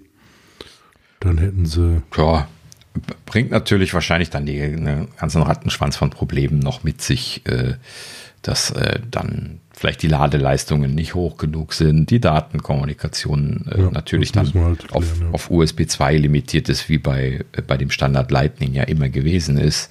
Und äh, oh gut, Apple hat doch, hat doch alle Infos, die können doch so ein Ding bauen, das ist doch kein Thema. Ja, ich, ich sage mal, also der, so ein Adapter, der kann schnell kompliziert werden, wenn du das alles betrachten musst. Das, das meinte ich. Ne? Also ein neues Kabel ist wahrscheinlich einfacher. Aber das, das ist ja auch genau das, äh, ja, was jetzt auch schon der Fall ist. Und ja, damit hat sich das dann. Also ich weiß nicht, ob man das jetzt so, so ernst nehmen sollte mit den Kabeln. Also die, klar diffundiert das äh, einfach im Laufe der Zeit weg. Ne? Wenn, wenn Apple jetzt USB-C in die Geräte einbaut, dann legen sie logischerweise ein USB-C auf USB-C-Kabel bei und dann ist es halt eben dann eine Zeit lang so, dass, äh, dass die Leute dann äh, vielleicht, wenn sie jetzt nur die Sachen aus der Box benutzen, äh, dann jetzt mal nur ein Kabel haben, aber so im Laufe der Zeit wird man ja jetzt gerade bei USB-C-Kabeln äh, so das eine oder andere eingesammelt haben. Also ich glaube, man kann auch diese Argumentation, dass das jetzt ein riesen E-Waste-Problem ist, bloß weil die alten Kabel dann weggeschmissen werden, äh, äh, wenn man sich so einem Standard nähert, kann man das, glaube ich, nicht als Nachteil anführen. Also dann, dann kann man sowas überhaupt nicht äh, angehen, ne? wenn man das als Grund vorschieben würde. Na gut, äh, so viel dazu. Ähm, kommen wir zum nächsten Thema. Ähm, ja, wo wir gerade schon bei, bei, bei, seltsamen Dingen, die wegfallen oder ausgetauscht werden, sind, äh, geht es hier weiter. Äh, kleine Erkenntnis hier vom macOS Ventura Release, was ja jetzt äh, ne, die letzte Woche gewesen ist auch. Ne? Und äh, hier wurde jetzt äh, bei Apple ein Support-Dokument online gestellt. Das ist mir jetzt vollkommen neu gewesen, deswegen musste ich es auch mal einmal hier gerade ähm, einmal erwähnen. Und zwar ähm, die Unterstützung für PostScript-Dateien in Preview ist weggefallen. So, PostScript, nochmal zur Erinnerung für die Leute, die das nicht kennen, äh, wird von dem Drucksubsystem äh, verwendet. Ne? Also die verwenden PostScript, um mit den Druckern zu sprechen, sehr oft. Ne? Also viele verwenden so, so einen PostScript-Standard. Und äh, ja, diese, diese Dateien, äh, PostScript, die sind halt eben äh, traditionell, ähm, ist das quasi so eine ähm, Layout-Sprache, kann man das nennen. Ne? Das, was heute PDF ist, PDF ist im Prinzip der Nachfolger, das ist beides von Adobe ne, an, an Standards und äh, letzten Endes ist beides von Adobe gekommen und PDF ist viel leistungsfähiger und und und, da will ich jetzt nicht im Detail drauf eingehen. Ähm, PostScript wird aber aus historischen Gründen immer noch bei den Druckern eingesetzt. Und ähm, an der Stelle ist es ein bisschen was irritierend, dass sie das jetzt rausnehmen. Vor allen Dingen, weil halt eben äh, man äh, PostScript-Dateien äh, bisher auch abspeichern konnte. Ich weiß gar nicht, ob das jetzt bei Ventura dann noch angeboten wird, aber man konnte halt eben Dinge im Druckdialog nicht nur als PDF abspeichern, sondern auch als PostScript abspeichern. So, und das ist natürlich dann ein bisschen unsinnig, wenn das System kein PostScript mehr äh, lesen kann. Und äh, drucken natürlich ja, aber äh, letzten Endes dann nicht mehr öffnen. Ja, es bleibt absurd, denn im Druckdialog ist unter, äh, unter Ventura immer noch das Speichern von PostScript möglich. Aber man kann es sich jetzt nicht mehr anschauen, wenn man es dann abgespeichert hat. Großartig. Danke, Apple. ne? Wo wir schon bei unsinnigen Entscheidungen sind. Ähm, ja, ich weiß nicht, das wird wahrscheinlich wieder irgendeinen Hintergrund haben. Ne? Adobe ist wahrscheinlich auf die Idee gekommen, da jetzt nochmal extra Geld haben zu wollen. Dann haben sie das vielleicht rausgenommen oder sowas. Ja? So, kann ich mir also zumindest vorstellen. Und äh, Adobe ist auch immer auf der Suche nach mehr Geld. Ne? Und äh, letzten Endes da äh, kein großer Spaß manchmal, wenn die da auf diese komischen Ideen kommen. Na gut, so, nur dass ihr es mal gehört habt und äh, man sich nicht weiter darüber wundern muss. So, äh, was auch nett zu hören ist, äh, ist, dass äh, äh, hier iOS und tvOS Unterstützung für die Classic Game Controller vom, von der Switch bekommen haben. Oha, ähm, also äh, ist das bei Apple nirgendwo erwähnt worden, ähm, aber hier Steve Thornton Smith hatte das herausgefunden und äh, so als eine seiner letzten Amtshandlungen auf Twitter zur Kenntnis ge gegeben. Er hat gerade seinen Twitter-Account gelöscht. Da kommen wir nachher äh, im Rausschmeißer nochmal zu. ähm, ihr ahnt schon Schlimmes, ich weiß.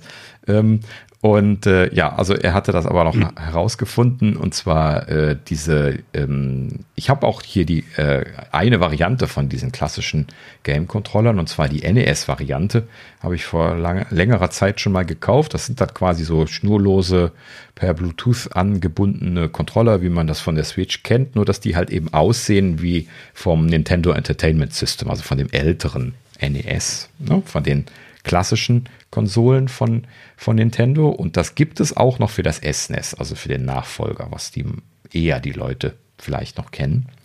Und äh, habe ich aber jetzt bisher noch nicht bekommen. Die sind hier in Deutschland so aus, so dauerausverkauft, diese Controller, dass ich bisher nicht in der Lage gewesen bin, einen zu kaufen. Also ein bisschen schade.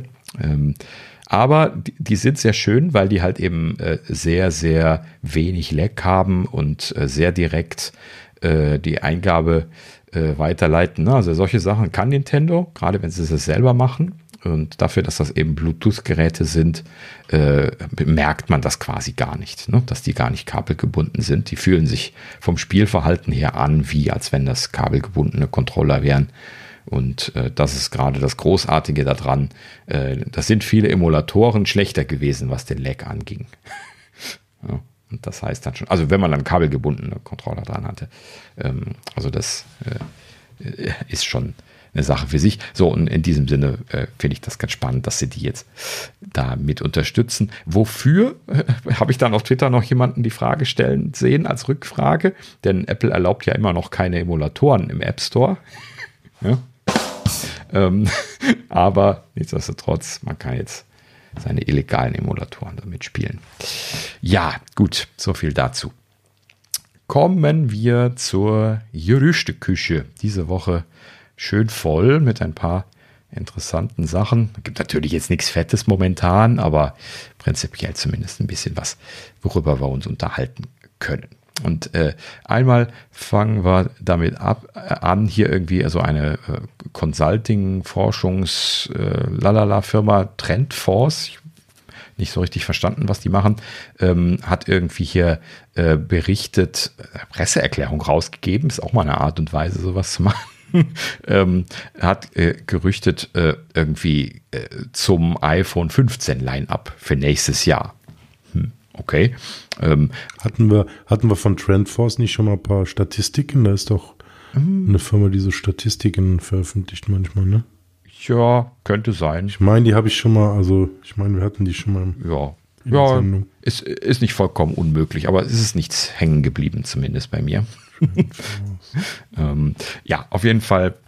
Ja, Market Research. Aha, okay, gut. Mhm. Also das ist schon ein bisschen verwunderlich, dass sie dann irgendwie jetzt hier äh, Rumors gespreadet haben und dann erst recht auch noch als, als, als Presseerklärung. Schon lustige Geschichte.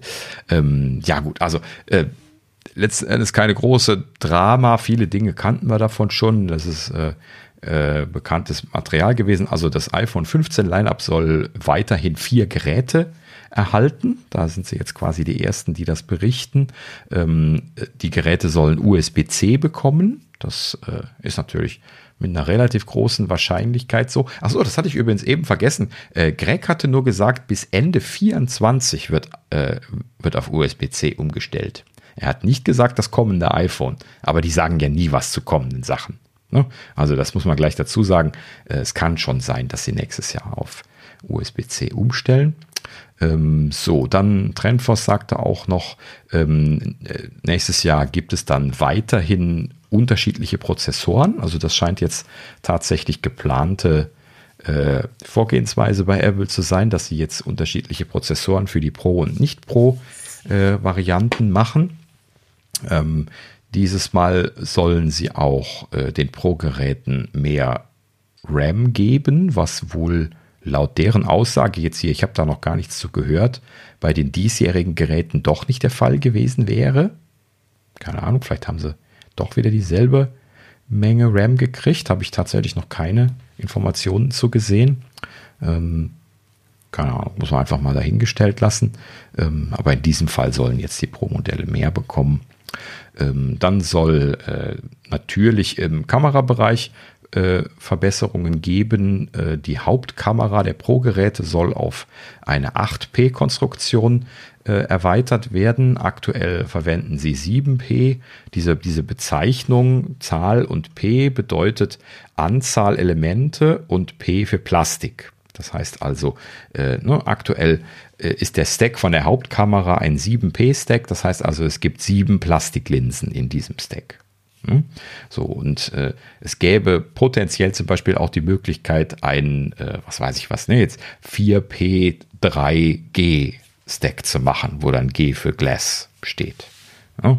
So, und jetzt hier im Profibereich könnte man zum Beispiel sagen, das ist ein 15G-Stack, weil das zum Beispiel alles Glaselemente sind. Ne? Also da gibt es dann unterschiedliche Qualitäten und Plastik ist es natürlich per se optisch nicht die beste Qualität. Da ist Glas in der Regel deutlich besser, aber Glas ist dafür deutlich schwerer. Deswegen macht man natürlich da immer den Kompromiss und Apple hat ja bisher den Kompromiss gemacht, dort Plastiklinsen zu verwenden, aber sehr hochwertige. Und äh, da scheinen sie den Stack noch weiter aufblasen zu wollen. Das äh, hat dann gewisse optische Vorteile, wenn man mehr Linsenelemente hat. Und so ein zusätzliches, äh, zusätzliches Linsenelement ist in der Regel dann in der Lage dazu, äh, Qualitätsverbesserungen, optische Qualitätsverbesserungen hinzubekommen was auch immer sie da jetzt konkret tun. Man könnte äh, optische Korrekturen machen, ähm, man könnte aber auch einfach nur die optische Qualität verbessern und, und, und, den Sensor noch größer machen. Da gibt es viele Möglichkeiten. So, also das ist nicht weiter bekannt, aber sie sagen halt eben, der Hauptkamerastack soll von 7P auf 8P äh, erweitert werden und die Periskoplinse ist wieder da. Ähm, die soll dann jetzt äh, kommendes Jahr nur in die Pro Max dann einziehen letzten Endes. Ähm, muss Daniel dann natürlich an der Stelle mal wieder sagen, weil, wie so immer, weiß ich ganz genau, dass ich mir kein Pro Max kaufen werde und ich äh, wäre traurig, wenn ich äh, so eine Periskoplinse nicht anschaffen könnte, wenn es die dann gibt, beziehungsweise ich würde sie definitiv nicht kaufen, wenn sie nur im Pro Max kommt. Ähm, das werde ich mir dann deswegen nicht zulegen. Da bin ich sehr stur. ähm, ja, aber prinzipiell natürlich auch irgendwie klar, das, das ist wahrscheinlich eine Sache, die irgendwie yield-mäßig und so weiter ein Problem ist. Äh, komplexe Konstruktion, das soll ja auch eine sehr teure Periskoplinse sein, im Gegensatz zu dem, was es derzeit schon bei manchen Android-Handys gibt, die ähm, ja, sehr schlechte Periskoplinsen haben sollen, vor allen Dingen mit einer, mit einer äh, äh ne, sehr kleinen Blendenöffnung ähm, niedrigen Qualität, äh, ja, sehr niedriger Qualität. Und bei Apple hieß es ja schon gerüchtemäßig die ganze Zeit, die würden äh, nur eine sehr hochwertige Periskoplinse akzeptieren. Und das scheint ja tatsächlich jetzt der Fall zu sein. Naja, gut, also äh, ja, also Periskoplinsen sind halt eben immer noch groß. Ne? Es kann schon sein, dass sie sich die erstmal nur im Pro Max gönnen wollen. Bin ich mal gespannt ich hoffe dann schon, dass sie dann zumindest im Folgejahr dann äh, auch beim kleinen Pro aufschlagen werden. Ansonsten wäre ich sehr traurig. Naja. Du bist ja jetzt nicht, wahrscheinlich nicht so heiß drauf, oder? Bist gar nicht so der, der Kameramensch, oder? Ja, du, ich ähm, laufe im Moment mit dem iPhone 7 rum. Also von daher, ja. alles, was jetzt kommt, ist super.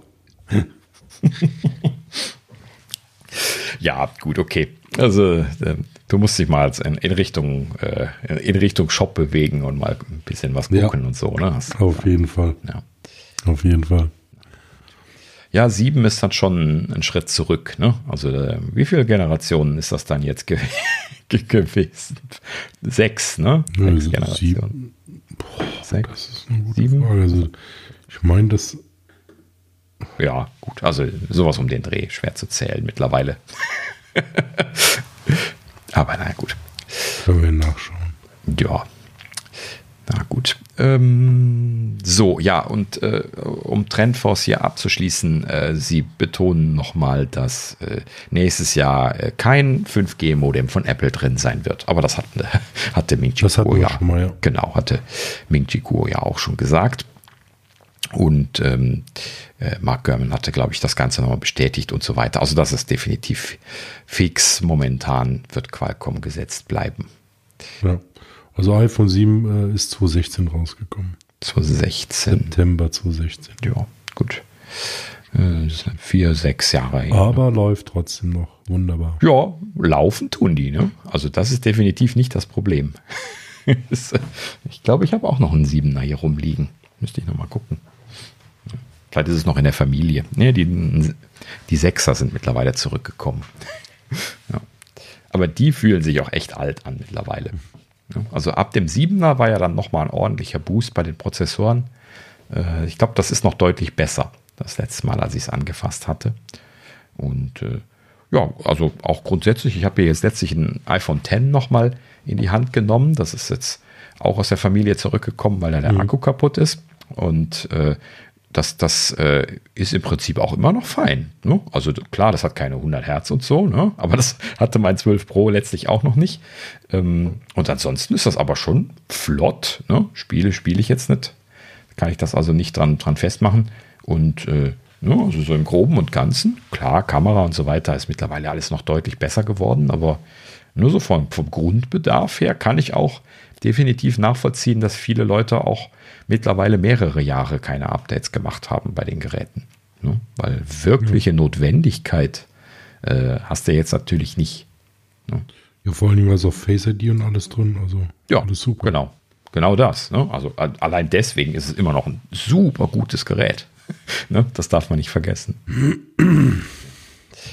naja, gut. Also in dem Sinne.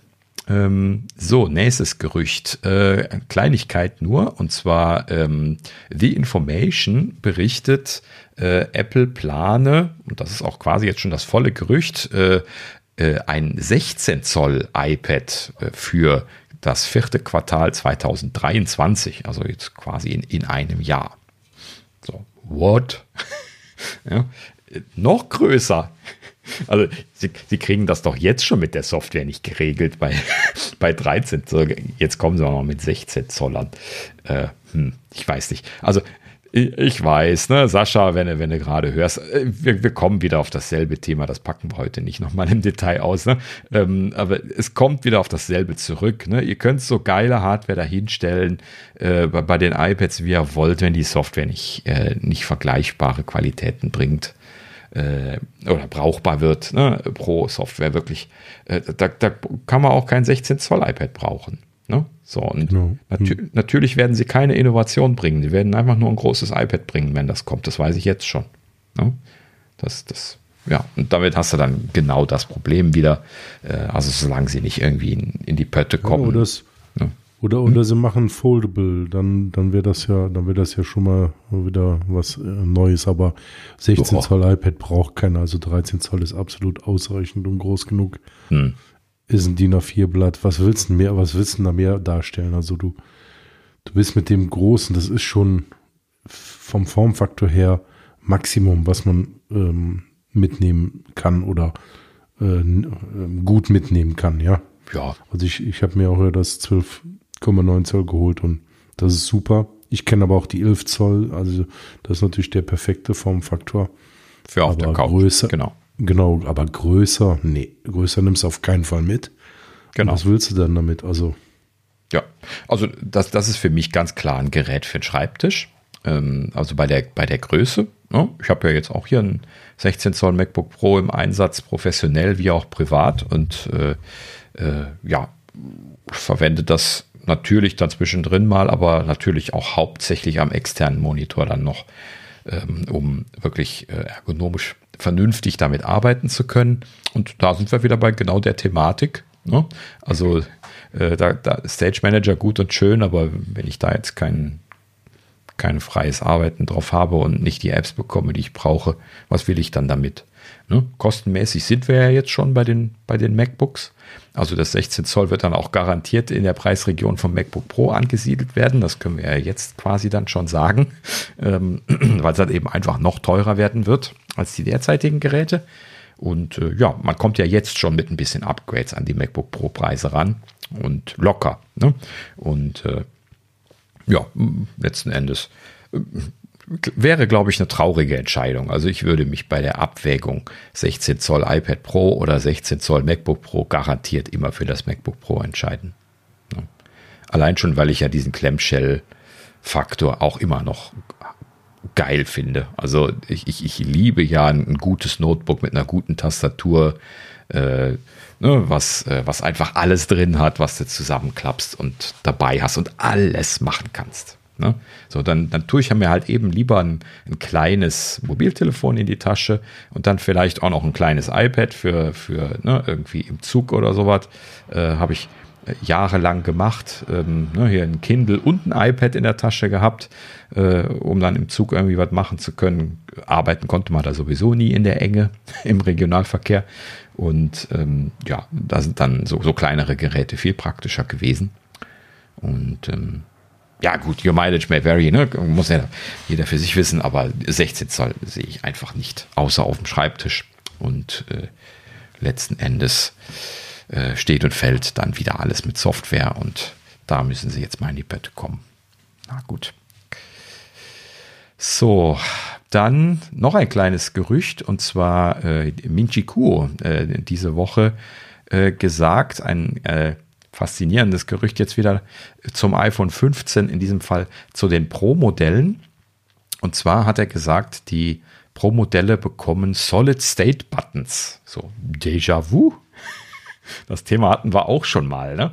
Ähm, also genau genommen natürlich nicht Solid State, sondern wo Thorsten schon vom iPhone 7 gesprochen hat, eben, äh, wir erinnern uns dran, da ist der Home-Button Solid State geworden. Ne? Das mhm. war dann die Geschichte, wo sie das erste Mal eine, ähm, ich glaube, die, die Taptic Engine, die kam eine Generation später, die erste, aber das war das erste Mal, dass sie so ein äh, also die eigene, aber sie hatten irgendwie so einen Vibrationsmotor, so einen ausgefuchsten, glaube ich, das erste Mal drin.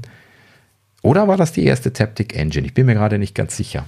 Äh, aber sie hatten auf jeden Fall da ein sehr ausgefuchstes Vibrationssystem drin, so dass sie also quasi die, die Home-Taste ja dann quasi mit, mit Vibra nachgestellt haben. Und äh, das war natürlich nicht vom Fühlen her wie eine echte Taste. Das, das kann auch keiner behaupten, glaube ich, aber es war schon nah dran.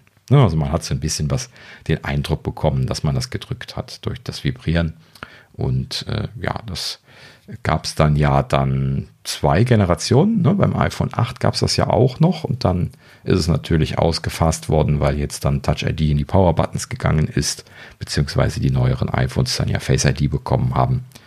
Und äh, in dem Sinne ist es dann jetzt vorbei mit dem Home-Button. Und äh, ja, jetzt der neue Trend scheint dann zu sein, äh, alle Buttons loszuwerden. Das äh, war so eine Sache, die man auch so ein bisschen was befürchten konnte. Ich sage das mal in, in Anführungsstrichen, ne? weil äh, alles, was Mechanik ist, natürlich äh, so, so ein, äh, Problembereich ist, ja. ne? gerade für den Service, aber natürlich auch für äh, zum Beispiel Wasserdichtigkeit und sowas. Also man kann da äh, gute und schlechte Seiten dran sehen, dass sie das jetzt machen wollen. Ähm, ich muss ehrlich gesagt, ich, ich, also ich bin mir noch nicht ganz sicher, ob ich das äh, gut finde oder nicht, wo ich das jetzt eben das erste Mal gelesen habe. Ähm, dafür benutze ich einfach die Power-Taste viel zu oft am Tag. Und äh, da, da müssten, müssten sie schon was sehr Gutes machen. Das, das würde Apple natürlich auch. Ne? Das, das, muss man ihnen dann ja lassen. In der Regel machen sie dann sowas auch gut. Ne? Ähm, solange das nicht der Produktmanager macht, der das iPad verbrochen hat. Ne? Aber äh, ja, gut. Ähm, äh, interessanterweise, um hier auf äh, Mingji Kuos Tweet zurückzukommen, äh, Kuo sagt, äh, sie würden zwei zusätzliche Taptic Engines jeweils an der linken und rechten Seite des Gerätes jetzt zusätzlich einsetzen. Das heißt also, wir würden tatsächlich in Worten drei Taptic Engines im Gerät haben. Ui. ja, also der, ich glaube, den, also wo, wo wollen sie das hinpacken? Also bei, gerade bei dem kleinen Pro bitte. Ja, da haben sie doch jetzt gerade alles mit Akku voll gequetscht. Äh, jetzt jetzt äh, versuchen sie gerade den SIM-Karten-Slot loszuwerden, um den Akku noch ein bisschen größer machen zu können. Und jetzt machen sie zwei zusätzliche Taptic Engines in die Dinger rein. Ja, ja aber die müssen ja auch ähm, kleiner werden. Also die, die können ja nicht so groß sein wie keine Ahnung. Vorher bei dem Home-Button. Also ist natürlich unrealistisch, dass sie drei so riesige Taptic Engines machen. Klar, ne? das hatte ich mir auch schon gedacht. Ne? Machen sie so, so kleine längliche, die sie so irgendwie an den Rand kleben können und dann äh, fällt das im Gerätedesign gar nicht so wahnsinnig dick auf. Ähm, die Frage ist dann nur, sind die dann stark genug äh, für diese äh, Vibrationen, die quasi dann halt eben die Tasten ersetzen sollen? Ne? Immerhin, der, der Home-Button von dem iPhone 7 damals, der äh, ne, der ist zwar gut zu spüren gewesen, aber der war auch vor allen Dingen deswegen gut zu spüren, weil die Taptic Engine, die große Taptic Engine, direkt drunter lag. Hm. Ne? Und das war halt eben richtig gut zu fühlen, wenn man die so mit zwei Fingern an der Stelle angefasst hat, das Gerät so, ne, von hinten und von vorne, dann hat man das richtig gespürt, wie das vibriert hat. Und äh, das ist natürlich eine Sache, die werden sie dann hier nicht machen können, weil die, diese riesigen Taptic Engines werden sie halt eben einfach gar nicht hinbekommen an der Stelle. Ja, das, das ist vollkommen unrealistisch. Naja, gut. Also, wie gesagt, ähm, sie, sie, scheinen da zumindest dran zu arbeiten. Ähm, ich bin mal gespannt. Also, wenn, dann haben sie wahrscheinlich eine brauchbare Lösung gefunden. Äh, ne? Muss man dann mal abwarten. Ähm, vielleicht kann man da auch irgendwie tricksen. Keine Ahnung, was man da so an Tricks noch äh, in der Hinterhand hätte, um das äh, gut signalisieren zu können, diese, dieses Gefühl an der rechten und linken Seite. Ähm, ja, aber es wäre schon ein Verlust. Also wenn der Power-Button kein ordentliches taktiles Feedback mehr gibt, das wäre, äh, weiß nicht, wäre ich, so, wenn ich das erste Mal so drüber nachdenke, wäre ich da nicht glücklich mit. Ja, aber wird kommen, ne? Ist einfach von der Fehleranfälligkeit besser. Ja, das, das ist genauso wie mehr Werbebanner. Das, das wird wahrscheinlich einfach kommen müssen. Ja. Aus Apple-Philosophiegründen. Äh, hm. Naja, gut. So, ähm, ja, dann äh, die, die nächsten Leaker etwas unerwartet. nee, es ist eigentlich nur ein Scherz, dass ich das hier reingeschrieben habe. Und zwar Tim Cook und Luca bei Industrie haben in der Quartalskonferenz geleakt. Ist natürlich kein Leak, sie haben das quasi angekündigt. Und äh, eigentlich auch hier nur eine ganz kleine Kleinigkeit. Und zwar, ähm, äh, sie haben gesagt, dieses Jahr wird es neu, keine neuen Produkte mehr geben. Also natürlich nicht eindeutig, aber sie haben es so zwischen den Zeilen gesagt. Sie haben einfach gesagt, dieses Jahr seien keine äh, Umsatzsteigerungen beim MacBook äh, und bei den anderen Produktreihen zu erwarten. Und das hieß natürlich dann im Umkehrschluss, dass es keine Geräte mehr geben wird dieses Jahr. Und ähm, das ist ein bisschen was eine neue Nachricht natürlich gewesen. Vor allen Dingen hat ja Mark Gurman letzte Woche noch gesagt, äh, ne, die neuen MacBooks sind incoming. Und äh, ja, der hat dann übrigens, deswegen habe ich das überhaupt hier, hier reingeschrieben, die zwei, ähm, habe ich, äh, äh, der hat dann diese Woche gleich zurückgerudert. Ja, hier German gleich in seinem Newsletter dann äh, einen Tag später oder zwei Tage später äh, hat er dann gesagt, hier äh, stimmt nicht mehr, äh, MacBooks werden sich äh, äh, um einige Monate verschieben. Er erwartet sie jetzt früh nächstes Jahr. Das ist sein Zitat. Ähm, das heißt also, sie scheinen es wohl ein bisschen nur geschoben zu haben. Ähm, aber es ist schon irgendwie interessant, dass das in dieser Reihenfolge kam. German sagt, ja, kommt noch was? Dann sagen die beiden in der Quartalspressekonferenz, nö, kommt nix. Und dann sagt er, nee, nee, nee, war nicht so gemeint. ja, gut, so ist das. Eine kleine Leaker-Falle anscheinend. Ja, vielleicht war es eine Falle, keine Ahnung. Ne? Aber äh, das ist halt eben auch das, das, das, das Leaker-Leben. Ne? Mark Gurman hat da ja nun mal wirklich auch eine gute, äh, eine gute Quelle scheinbar. Und äh, ja, in diesem Sinne äh, hat er da wahrscheinlich irgendwie nicht das Richtige mitgekriegt. Oder sie haben sich ganz kurzfristig umentschieden. Naja, gut. So, ja, damit sind wir dann auch durch die Gerüchteküche durch. Wie gesagt, momentan nur Kleinkram, aber das ist nicht, nicht unerwartet im Herbst nach den Vorstellungen. Ähm, und äh, ja, jetzt gerade hier Updates, ein kleines bisschen noch zu erzählen. Und zwar natürlich geht es bei Apple direkt weiter mit den Betas. Ja? Die ersten Betas von iOS 16.2 und Ventura 13.1 sind rausgefallen. Ähm, bei iOS bzw. iPadOS äh, bringen diese jetzt mit den eben schon angesprochenen Full External Display Support. Das werde ich noch testen. Ähm, ebenfalls mit dazugekommen ist Freeform, ne, diese äh, äh, wie nennt man das? Scribble-App oder was, ne? wo man halt eben so Sachen Eine Whiteboard-App. Whiteboard, ja, ja, genau, whatever. Ähm, letzten Endes also diese, diese App, die sie schon zur WWDC angekündigt hatten. Und äh, genau, die ist jetzt mit aufgetaucht. Irgendwie ein bisschen kaputt. Ähm, ich hatte mich gleich gewundert, dass ich das irgendwie nicht über die Geräte synchronisieren konnte. Habe dann in die Settings geguckt. Da ist dann bei iCloud der Schalter für Freeform aus nach der Installation. Ähm, hat aber bei mir letzten Endes nicht wirklich geholfen. Nachdem ich es eingeschaltet habe, synchronisiert es aber auch nicht. Also scheinbar ist der iCloud-Sync derzeit kaputt, zumindest bei mir. Mhm. Ähm, und äh, das, das, Sharing geht de dementsprechend auch nicht. Ich habe eben äh, mit viel Flucherei versucht, die Jungs da irgendwie zu einem Dokument einzuladen, um da mal irgendwie zu testen. Äh, hat nicht funktioniert. Beim, beim Versuch, das in eine Messages-Gruppe reinzustecken, ist es immer einfach hängen geblieben. Hat dann so einen Spinner gezeigt und hat gar nichts mehr gemacht. Ähm, aber gut, es ist Beta 1. Äh, ignorieren wir das mal für den Moment. Ansonsten im Prinzip nichts Großes Neues. Ne? Also wer solche Apps kennt, der, äh, also vor allen Dingen kenne ich halt eben da so Webdienste, wo man immer die, die äh, Scrum-Retros drin macht in, in den Firmen. Und äh, das ist halt eben einfach genauso nur als native App. Ne? Also auf den ersten Blick natürlich eine richtig gut gemachte App, richtig schön performant. Äh, ja, Scroll- und Zoom-Verhalten, alles großartig. Ne? Genauso wie man das bei nativen Apps gerne hätte. Dankeschön, Apple. Ja, bitte mehr davon. Ja, äh, kann man immer gut gebrauchen. Und äh, ja, wir nehmen mal an, dass sie es jetzt im Laufe der Beta-Phase so brauchbar machen werden, dass wir es dann mal testen und dann auch berichten können. Gut.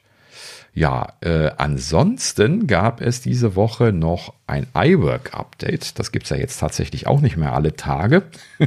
ähm, in diesem Sinne hier auch ein großes neues Feature dazu gekommen und zwar beim Kollaborationsfeature, das wir, wir hier äh, in unseren Show Notes bei den Apfelnerds auch immer verwenden, um gleichzeitig in einem gescherten Pages-Dokument Dinge ändern zu können. Äh, und diese äh, Zusammenarbeitsfunktion hat jetzt eine, äh, einen Verlauf, eine Historie quasi bekommen. Das heißt also, man kann jetzt unter Zusammenarbeit, wenn man also so ein geschertes Dokument hat, dann taucht das oben, äh, oben auf in der, äh, in der Funktionsleiste und dann kann man da äh, draufdrücken und alle Aktivitäten einblenden, auswählen und dann kriegt man tatsächlich die Änderungen mitgeteilt, so wie wenn man bei Office zum Beispiel Änderungsverfolgung anhat.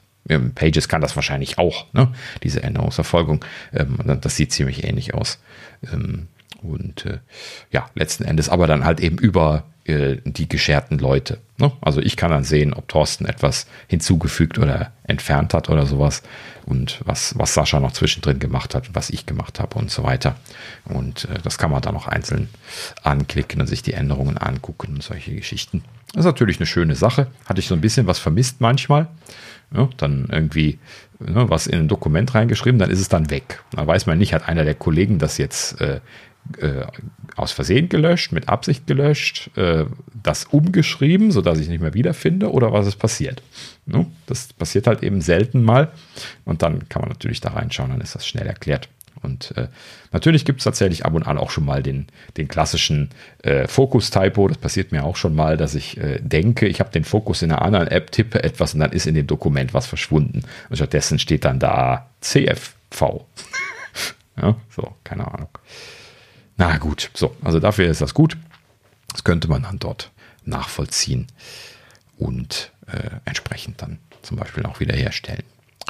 Gut, äh, dafür gibt es übrigens dann auch neu jetzt äh, Mitteilungen. Das heißt also, wenn äh, Daniel hier aus Versehen äh, etwas wegeditiert, dann könnte Thorsten jetzt die Änderungen von dem Dokument äh, mit Push-Mitteilungen abonnieren und bekäme dann äh, eine Push-Mitteilung, dass Daniel etwas gelöscht hat.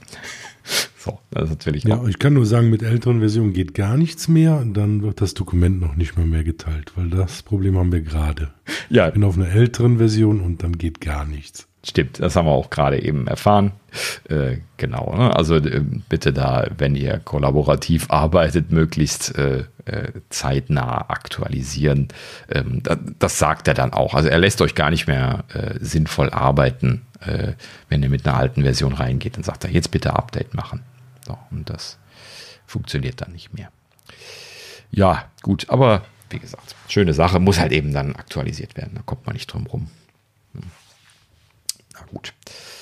So, ähm, ja, wie gesagt, Mitteilungen kann man jetzt machen. Und was sie auch noch neu gemacht haben, das ist, man kann alle Leute, die gerade kollaborativ in einem Dokument am Arbeiten sind, jetzt per Audio oder Video, also letzten Endes FaceTime Audio oder Video anrufen in einem äh, in, also genau genommen gibt es drei Sachen. Man kann ihnen eine Mitteilung schreiben oder Audio oder Video machen. Das ist quasi jetzt auch Teil von dieser ebenfalls schon zur WWDC äh, angekündigten kollaborativen Integration. Ne, das ist diese Geschichte, wo äh, Messages und FaceTime jetzt äh, tiefer integriert sind zusammen mit äh, solchen Diensten wie hier iWork dann. Ne? Ja, haben wir auch noch nicht ausprobieren können. Das ist dann jetzt damit erst gekommen. Das war ja auch ein bisschen spät dran. Werden wir dann auch mal nochmal ausprobieren.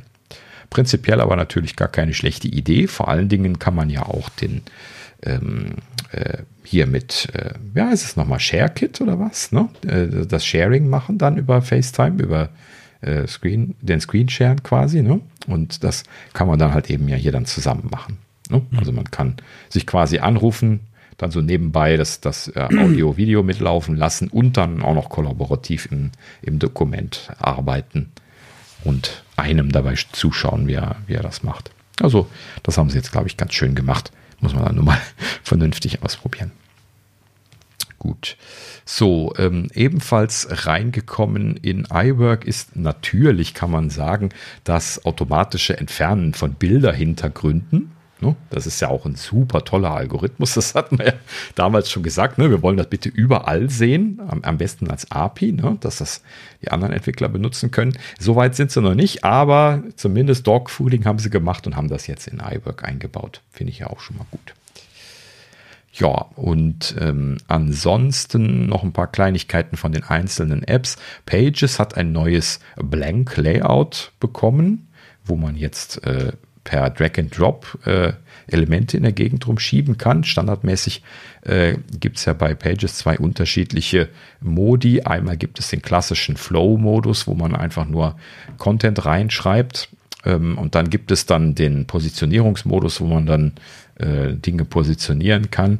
Äh, das ist so ein bisschen konfus manchmal, ähm, wo man gerade drin ist und so. Aber letzten Endes war das, gerade wenn man ein neues Dokument erzeugt hat, immer so, dass es immer nur ähm, diesen Flow-Modus quasi gab und nicht den Layout-Modus. Und das haben sie jetzt neu gemacht. Jetzt äh, gibt es quasi zwei leere Dokumente. Einmal diesen, äh, die, dieses Blank Document, das ist dann einfach, dass man in dem Dokument quasi losschreiben kann. Und dann Blank Layout, äh, wo man dann quasi dann jetzt äh, Elemente ähm, hin und her schieben kann und äh, layouten kann. Das ist natürlich dann äh, für manche Zwecke, wenn man ein neues Dokument anfängt, natürlich sinnvoll. Äh, ich würde schon fast sagen, das ist mal wieder so, ein, äh, so eine Verbesserung im Sinne von äh, WTF haben sie das nicht schon vor fünf Jahren gemacht. ja, weil das einfach immer nur ein bisschen was nervig gewesen ist, dann da jetzt irgendwie mit dem Blank Document alles anzufangen. Na gut. So, und äh, ja, bei, bei Numbers haben sie neue Operatoren eingeführt, bitweise und äh, oder und XOR. Äh, haben sie hier zum Beispiel jetzt drin links Shift, rechts Shift, hm, keine Ahnung, äh, Join Text, Concatenate, Switch und ISO Weaknum. Ja gut, ich weiß jetzt nicht, was es da bisher gab und warum das jetzt neu gekommen ist, aber ja, im Prinzip gibt es da jetzt eine Handvoll neue Operatoren. Und ähm, ja, Keynote hat ein bisschen was Diagramme verbessert bekommen. Das Einfärben von Diagrammen haben sie da ein bisschen verbessert. Und dann, und da habe ich jetzt die Augenbraue hochgezogen, äh, das Entfernen von Live-Video-Hintergründen. So, also das, was wir gerade besprochen hatten, was, äh, was wir schon kennen von den Bildern, ne? also man, ne, wo man so die in Fotos halt eben ne, dann hier seine äh, ne, sein, sein äh, Fotoinhalt freistellen und dann rauskopieren kann, freigestellt. Und das haben sie wohl jetzt scheinbar auch noch für Live-Video gemacht. Das ist dann aber derzeit exklusiv in Keynote drin. ja, lustig. Vielleicht kommt das ja dann auch noch in Fotos später. Hint, hint. Keine Ahnung.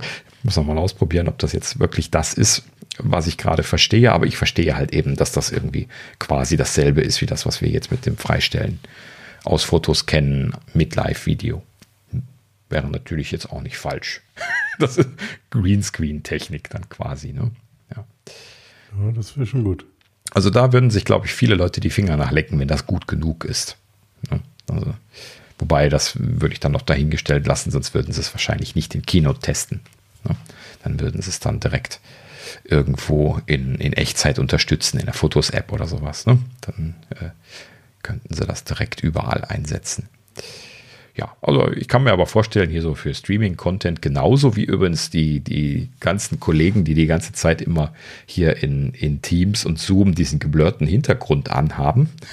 ne, die, äh, das wäre natürlich nicht schlecht, wenn man da mal was qualitativ hochwertigeres bekäme. ne? Und äh, ja, es kann nur besser werden an der Stelle. Ne? Also das, da ist noch nicht die technische, das technische Ende der Fahnenstange erreicht, würde ich behaupten. Na gut, ja, also bleibt spannend. Muss man sich mal angucken. So, ähm, dann, das waren die Updates. Ich habe noch einen kleinen Pick mitgebracht diese Woche. Ähm, und zwar natürlich wieder was von Anker. Ja, es tut mir leid, ich bin halt eben irgendwie so inofficial Spokesperson für, für Anker-Produkte an der Stelle. Es tut mir leid, ich, die sind einfach so gut in der letzten Zeit, dass ich halt eben Zubehörteil um Zubehörteil von denen gekauft habe und ich bin einfach so glücklich mit denen, äh, ja, dass ich sie letzten Endes dann auch immer wieder mal picken muss. Ähm, und zwar äh, in diesem Fall tatsächlich, ich habe noch einen Akkupack gekauft. Ja, ich weiß, manchmal äh, fängt das an, Formen anzunehmen, wo ich mir Sorgen um mich selber mache. Aber ich habe mir geschworen, das wird das letzte sein. Erstmal. Wir, wir, machen so lange weiter mit Ankerpix, bis wir die erste Werbung von denen haben. ja, genau. das, das, ist doch genau richtig. Ähm, genau, ne? Also ich kaufe einfach so lange Ankerprodukte, bis sie dann irgendwann mal Werbung machen bei uns. das ist eine Drohung. Ne? Anker. ähm, ja, ähm, also, wir, wir, kommen mal auf das Produkt. Und zwar ähm, das Anker 737. Die haben ja jetzt dann immer so diese Bezeichnungen mit den Zahlen. Ne? Ähm, äh, 140 Watt Powerbank heißt das Ganze dann noch als Ergänzung. Und ähm, das ist jetzt hier eine, eine, neue Powerbank, die gekommen ist, die ähm, für die, äh, also die schon was großvolumiger ist. Also die ist schon so, so groß wie ein Ziegelstein im wahrsten Sinne des Wortes, auch so, so rechteckig wie ein Ziegelstein quasi. Und ähm, vielleicht nicht ganz so schwer, kommt drauf an, was für ein Ziegelstein man jetzt gerade als Referenz nimmt. Ähm, ist aber halt eben vollgeknallt mit Akkus und hat 86,4 Wattstunden, äh, Wattstunden. Macht also ein großes MacBook Pro fast voll. So, also das ist schon ordentlich. Ne? Äh, fast einen äh, kompletten äh, Ladevorgang jetzt für so ein 16 Zoll MacBook Pro. Und äh, das Spannende da daran ist, und deswegen habe ich mir das auch mal zugelegt, das ist, dass es das auch noch mit 140 Watt kann, also sogar mit Fast Charging unterstützt. So, und das ist natürlich großartig. Für die neuen MacBook Pros braucht man da natürlich den MagSafe, ja, weil nichts äh, ist ansonsten äh, dazu in der Lage, mehr als 100 Watt zu machen, aber man schafft es tatsächlich, 140 Watt zu laden. Ähm, ja, mit normalem USB-C kommt man auf 100 Watt, ähm, ist halt eben dann der, äh, äh, ja, die klassische Einschränkung jetzt von äh, USB-PD 1 oder 2. Ne? PD3 ist ja dann das, was jetzt mehr als 100 Watt laden kann. Und das ist halt eben quasi jetzt Ankers erstes PD3 äh, Akkupack. So, ne, wie gesagt, so. Also, das Ding ist ähm, von der Ausstattung her recht spannend, hat nämlich zwei USB-C-Ports und einen USB-A. So mag ich das, wenn es mehr USB-C-Ports gibt. Und ähm, die können sich natürlich auch, so wie das bei Anker typisch ist, das alles aufteilen. Ähm, der USB-A, der schränkt das so ein kleines bisschen ein. Ne, Moment, wie war das jetzt nochmal? Nee, Moment, ich wechsel, verwechsel das gerade mit einem anderen Netzteil. Ähm, also diese drei, also der USB-A, der ist halt eben ein bisschen eingeschränkt. Der kann halt eben 13, 14, 15 Watt oder irgendwie sowas, so wie das halt eben für diese Quick Charge äh, typisch ist. Und ähm, die anderen beiden können halt im Prinzip in Summe 140 Watt. So, das heißt also, wenn ich ein Gerät anklemme, dann könnte das 140 Watt ziehen. Wenn ich zwei anklemme, dann wird das dynamisch zugeordnet und in diesem Fall ist das wahrhaftig dynamisch. Also das muss auch nicht die ganze Zeit die Connection resetten, wenn das sich ein bisschen was verändert, denn äh, der Mikrocontroller, so wie äh, Anker das dabei schreibt, überprüft äh, alle zwei Sekunden oder sowas die Lastverteilung und passt dementsprechend dann die Profilkonfiguration an. Das ist dann wohl jetzt auch neu bei PD3, dass sie das dynamisch anpassen können, denn vorher mussten dann immer die äh, Connections neu ausgehandelt werden. Das hat man dann bei den Netzteilen mit mehreren Anschlüssen gesehen. Wenn man da ein zweites Gerät angeschlossen hat, dann hat das erste ein Reset gemacht, also neu angefangen. Und das ist jetzt hier nicht der Fall. Ähm, das heißt also, die werden dann dynamisch geregelt und äh, das äh, ist natürlich eine, eine sehr schöne Geschichte, vor allen Dingen dann in Kombination mit 140 Watt. Ne? Also da kann man im Prinzip äh, ne, zwei Notebooks dran aufladen gleichzeitig mit natürlich nicht ganz Vollgas. Ne? Ähm, das, schafft man dann ganz gut. Ja, ähm, wie gesagt, letzten Endes in Summe äh, 140 Watt, ähm, nicht nur raus, sondern auch rein. Das heißt also, wenn ich das passende Netzteil habe, könnte ich auch mit 140 Watt laden. Ich habe jetzt hier nur als maximale Obergrenze das 120 Watt äh, von, von Anker, was äh, auch jetzt neu gekommen ist, was PD3 kann. Ähm, und das lädt das halt eben dann in meinem Fall jetzt hier wirklich dann mit 120 Watt äh, ziemlich schnell auf. Das ist auch schnellladefähig. Das ne, in diesem Sinne natürlich logischerweise, weil es so viel laden kann oder auch entladen kann. Und äh, ja, letzten Endes also sehr schnell voll und zu entladen.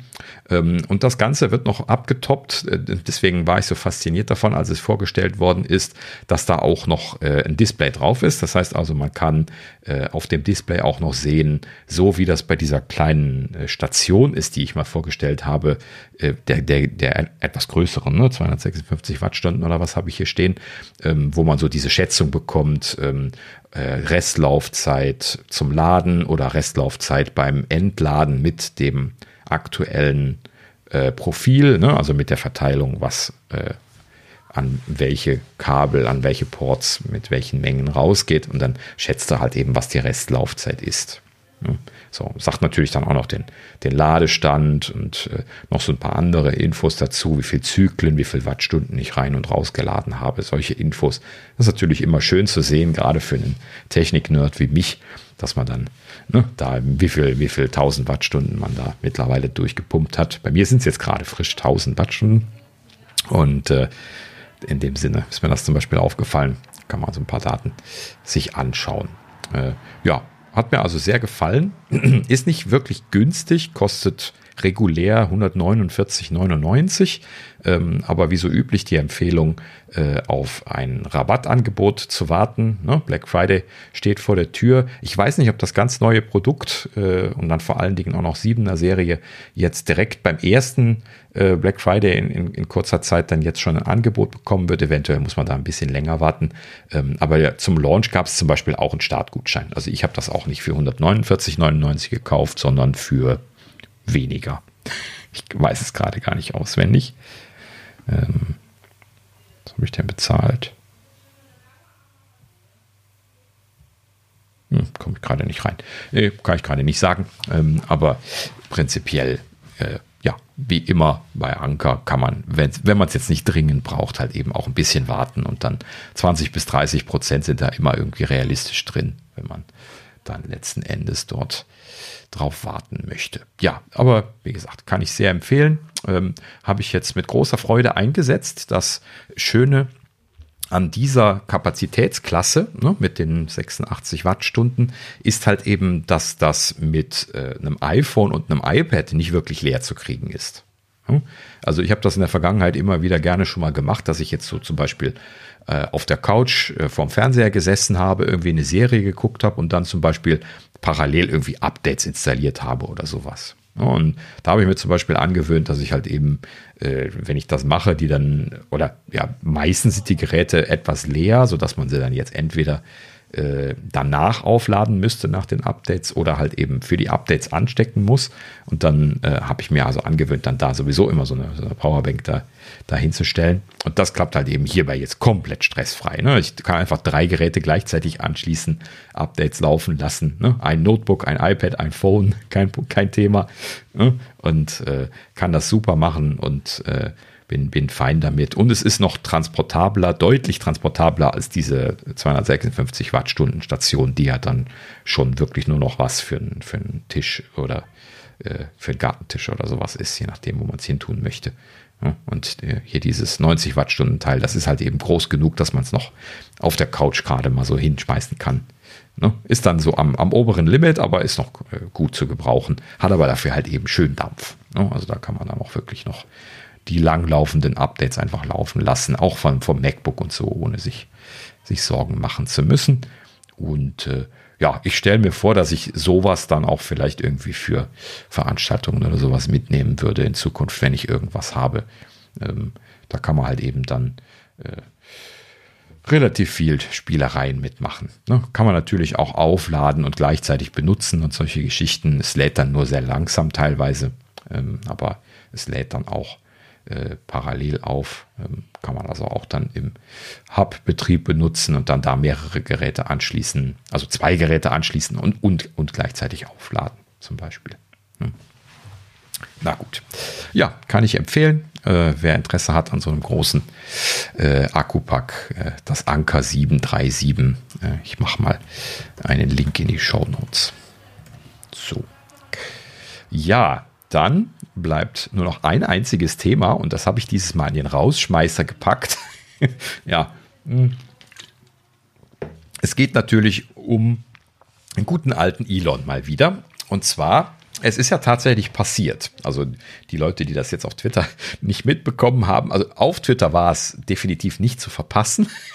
Ähm, und zwar, Elon hat tatsächlich Twitter jetzt übernommen. Ähm, äh, das, das die, die Kenntnis davon startete, dass Elon selbst äh, ein Video postete, wie er selber äh, ein Waschbecken ins Twitter-Office getragen hat.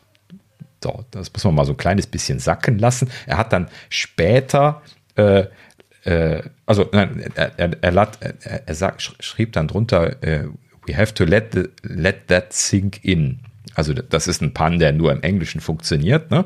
Wir haben äh, das, wir müssen das sacken lassen, wäre die Übersetzung, ne? aber äh, äh, let that sink in ist halt eben dann, sink ist das Waschbecken, wir müssen das Waschbecken reinlassen und das ist irgendwie das, was er dann da als Kommentar, ich weiß nicht, manchmal versucht er ja diese Punts und dann geht das schief, ich fand das nicht so, nicht so offensichtlich, aber ähm, ja, irgendwie hat er dann da das Waschbecken reingetragen. Das war sein äh, symbolischer Akt der Übernahme dann nach dem Abschluss äh, dieser Übernahmegeschichte. Ich weiß nicht, wie das jetzt letzten Endes gelaufen ist. Es ging ja, glaube ich, um ein Angebot ne, an die anderen Aktieninhaber und äh, er muss dann ja jetzt scheinbar 50,1 Prozent der Aktien übernommen haben, dass er quasi äh, ne, Mehrheitseigner ist oder was. Ne? Das, das wird dann wahrscheinlich letzten Endes der Hintergrund sein. Aber irgendwie ging das jetzt plötzlich sehr schnell, ne? nachdem wir letztlich noch berichtet hatten, Elon hat wieder Interesse und, und doch nicht, ne? nachdem auch das Gerichtsverfahren potenziell immer noch ansteht. ähm, äh, Habe ich gar nichts mehr von gehört, ob das jetzt noch gestartet hat oder ob sie es jetzt doch abgesagt haben. Ja, hat sich jetzt eh erledigt. Genau, denn, und da, da geht es dann jetzt auch gleich los, ne? also Elon ist reingegangen und hat dann erstmal die, äh, die Executives gefeuert. genau so muss man es dann machen.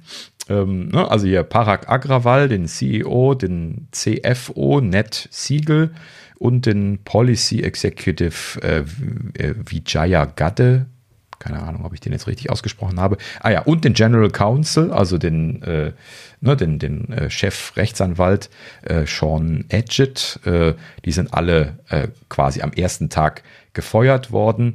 Ähm, es ist nicht kolportiert, wer, aber einer soll äh, von einer Eskorte nach draußen begleitet worden sein, von den Vieren. Hätte ich ja gerne mal gehört, wer das gewesen ist. Aber äh, gut, au außer Agrawal kenne ich jetzt sowieso niemanden so vom, vom Hören her. Ähm, ja, und interessanterweise Elon jetzt seitdem, das ist jetzt irgendwie ein paar Tage her, äh, radikalst am Reinschlagen, kann man quasi sagen. Ja, also so richtig den, den Sumpf am Ausheben, so macht er den Eindruck. Und ähm, das, das wird natürlich sehr kontrovers aufgenommen, wie das bei ihm immer ist.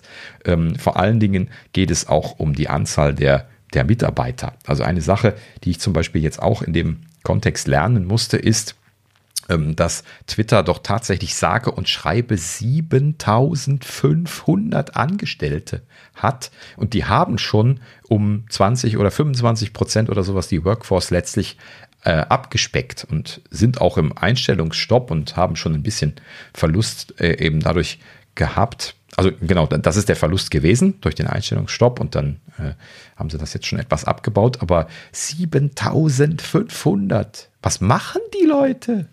Ja, ich glaube, genau das hat Elon auch gesagt. Ja. ja, das war wahrscheinlich die erste Frage. Genau, und er hat halt eben dann gesagt hier, ja, die schmeißen wir alle raus. So, 2000 Leute will er behalten, hat er gesagt. Dann denkst du dir so, bull, äh, Kündigung von dem Großteil der, der Leute, 80 ne, Prozent oder was sind das? Ähm, und äh, das, das klingt dann irgendwie nach viel, aber wenn du darüber nachdenkst, 2000 Leute sind wahrscheinlich immer noch viel für den Laden. Ne? Also, boah, das ist schon, schon eine Hausnummer. Und äh, ja, also er geht halt eben da jetzt Elon-Style ran. Das musste dann an der Stelle äh, dazu wissen. Ne? Also es gibt viele sehr konfuse Dinge, die berichtet werden. Ähm, vor allen Dingen jetzt irgendwie, er hat wohl irgendwie 50 Softwareentwickler von Tesla und äh, einigen seiner anderen Firmen irgendwie zusammengestellt, inklusive einigen hochrangigen Leuten hier. Äh, Tesla Director of Software Development Ashok El-Shwami äh, und hier Director Autopilot äh, Milan Kovac äh, sind irgendwie mit dabei und die sichten jetzt gerade die Source Base von, von Twitter und wollen da irgendwie ganz, ganz schnell irgendwie einen Durchstich schaffen, schaffen äh, irgendwie gewisse Entscheidungen sehr schnell zu treffen, um da irgendwie Gas geben zu können. Und äh, dafür hat er die wohl dann irgendwie alle mitgebracht und äh, ja, ne, also wohlgemerkt, äh, Twitter hat wirklich tausende Ingenieure, das muss man wirklich nochmal dazu wissen, also ein Großteil von diesen 7500 Leuten ist Software Engineering, das muss man sich auch mal auf der Zunge zergehen lassen. Und äh, also ich habe hab jetzt keine Zahl gehört, aber ein Großteil wurde halt eben wirklich gesagt. Und ähm, letzten Endes stellt man sich ja dann schon berechtigterweise die Frage. Also äh, Moment, genau genommen wurde gesagt, ein Großteil der, der Workforce würde auf Software Engineering und Design gehen. So, die Verhältnisse sind nicht ganz eindeutig genannt worden, ähm, aber es wären halt eben sehr viele. So. Und äh, ja, letzten Endes äh, wurden dann so ein paar komische Stilblüten kolportiert. Ähm, manche Softwareentwickler sind wohl dazu aufgefordert worden, äh, den Source Code der letzten 30 beziehungsweise 60 Tage auszudrucken und sich darauf vorzubereiten, ihn persönlich mit Elon zu diskutieren. What? Im, Le Im Leben nicht. Doch, doch, doch. doch. Also es, es, wurde tatsächlich berichtet, dass Elon persönlich Source am Sichten sei, zusammen mit anderen, aber er alleine würde sich mit verschiedenen Leuten zusammensetzen. Du darfst nicht vergessen, er ist, äh, er ist. Ja, wenn da, wenn da, ne? wenn da natürlich irgendein Schindluder getrieben worden ist, würde ich mich dann mit den Leuten auch auseinandersetzen, das ist schon klar. Aber im Normalfall hat der, hat der andere Sachen zu tun, als einen Source Code zu reviewen. Da hat er für seine Leute für. Der bringt doch 50 Leute mit, die Softwareentwickler sind. Ja, das Lustige daran ist, er scheint wohl tatsächlich sich selber auch zu involvieren. Es wurde auch kolportiert, dass es Reviews von ihm gab. Also das, das scheint wohl zu stimmen. Das waren natürlich dann jetzt nicht alle N1000 Entwickler, mit denen er da zusammengesessen hat, aber könnte sein, dass er sich da einfach zusammen mit den 50 anderen hingesetzt hat und dann halt eben jeden Entwickler irgendwie einmal quer gecheckt hat. Äh, der Hintergrund scheint so ein bisschen zu sein, so liest dann zumindest der ein oder andere Kommentar von, äh, von Leuten, die dann halt irgendwie Kontakte zu den Twitter-Leuten äh, intern haben, liest man dann so ein bisschen durchsickern, dass es wohl darum geht, die Leute rauszufiltern, äh, rauszufiltern, die nichts leisten, weil da wohl eine Nichtleistungsgesellschaft wäre bei Twitter. Äh, interessanterweise, Thorsten und ich hier und auch Sascha genauso, ne, einer unserer ehemaligen Arbeitgeber, der nicht genannt werden möchte, ähm, hat auch so eine Nicht-Leistungsgesellschaft gehabt und das ist immer so ein bisschen ein großes politisches und allgemeines Problem in so einer Firma, äh, wenn man äh, ja, ne, einfach äh, quasi nicht versucht, irgendwie gemeinsam Ziele zu erreichen, sondern stattdessen einfach irgendwie äh, am besten in Ruhe gelassen zu werden. Ne? Das, das ist wirklich ein Problem und desto mehr Leute man hat, desto häufiger gibt es das. Das ist tatsächlich so, dass solche äh, Probleme immer nur auftreten, wenn man äh, viele Leute hat. Genau genommen, wenn man zu viele Leute hat. Ne? Weil irgendjemand muss ja immer noch den, den Job machen und äh, deswegen äh, ein bisschen was muss ja passieren, aber die Leute, die dann zwischendrin äh, die, die ABM-Sachen machen, die kann man ja im Prinzip einfach alle wegschneiden. Und das ist scheinbar das, was er da jetzt tun möchte. Er hat halt eben gehört, dass das sehr viel ABM ist, was die da machen und deswegen äh, möchte er die jetzt quer sichten.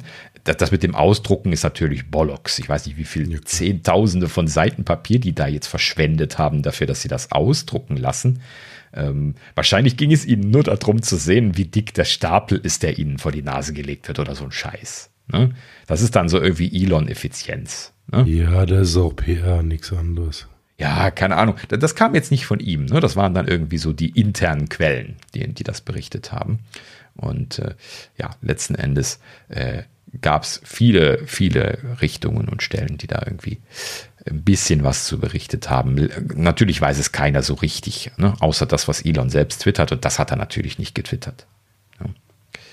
Na gut, ja. Ähm, letzten Endes ist dann durchgesickert, äh, dass er also plant, von, von vornherein geplant hatte, ne, das Lean and Mean aufzuziehen. Das ist ja auch so ein bisschen durchgesickert in seiner Kommunikation vorher.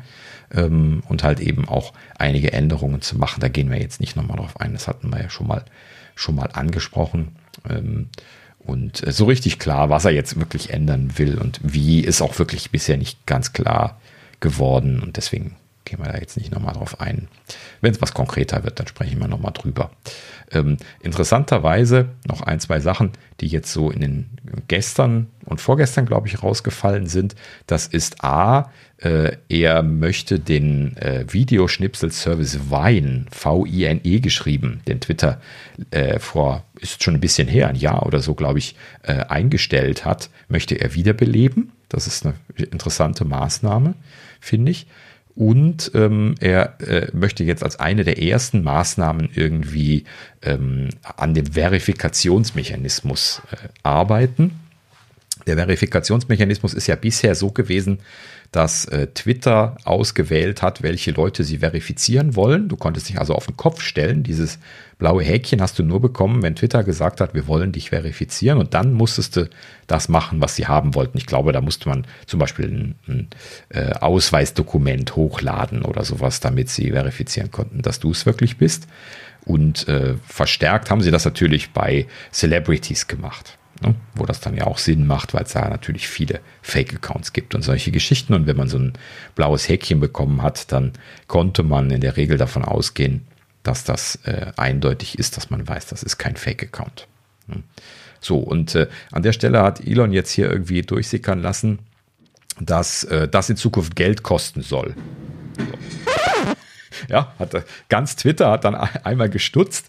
Ähm, ja, letzten Endes scheint er das wohl einfach ein bisschen was ausbauen zu wollen. Er hatte ja schon seit langer Zeit gesagt, dass ähm, die Authentifizierbarkeit der Nutzer auf Twitter seiner Meinung nach ein wichtiger Punkt ist und er möchte das über diese Verified-Häkchen machen. Das heißt also, das wird weggehen von Celebrities hin zu alle Leute, die äh, ein bisschen Geld einwerfen und das ist dann halt eben jetzt das, äh, was da dahinter steckt. Ähm, äh, die sind dann auch verifiziert, beziehungsweise müssen dann halt eben einen noch nicht festgelegten Verifikationsprozess durchlaufen und sind dann quasi geprüfte Nicht-Bots. Wir erinnern uns an diese Diskussion mit Bots und wie viele Bots es auf Twitter gibt. Hm? hm. So, das heißt also, yes. er würde dann damit nicht verhindern, dass es Bots gibt, aber er würde verhindern, dass Bots blaue Häkchen bekommen.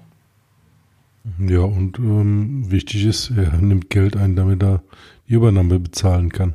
Genau, oder richtig. muss oder will oder wie auch immer. Genau. Finde ich im Prinzip auch nicht falsch, ne? Das Businessmodell äh, von muss man Geld verdienen, klar. Gerade von den Power-Nutzern halt eben da jetzt Geld verdienen zu wollen, finde ich vollkommen in Ordnung. Ne? Habe ich auch vorher immer gesagt, wäre ich fein damit, wenn sie das anbieten würden.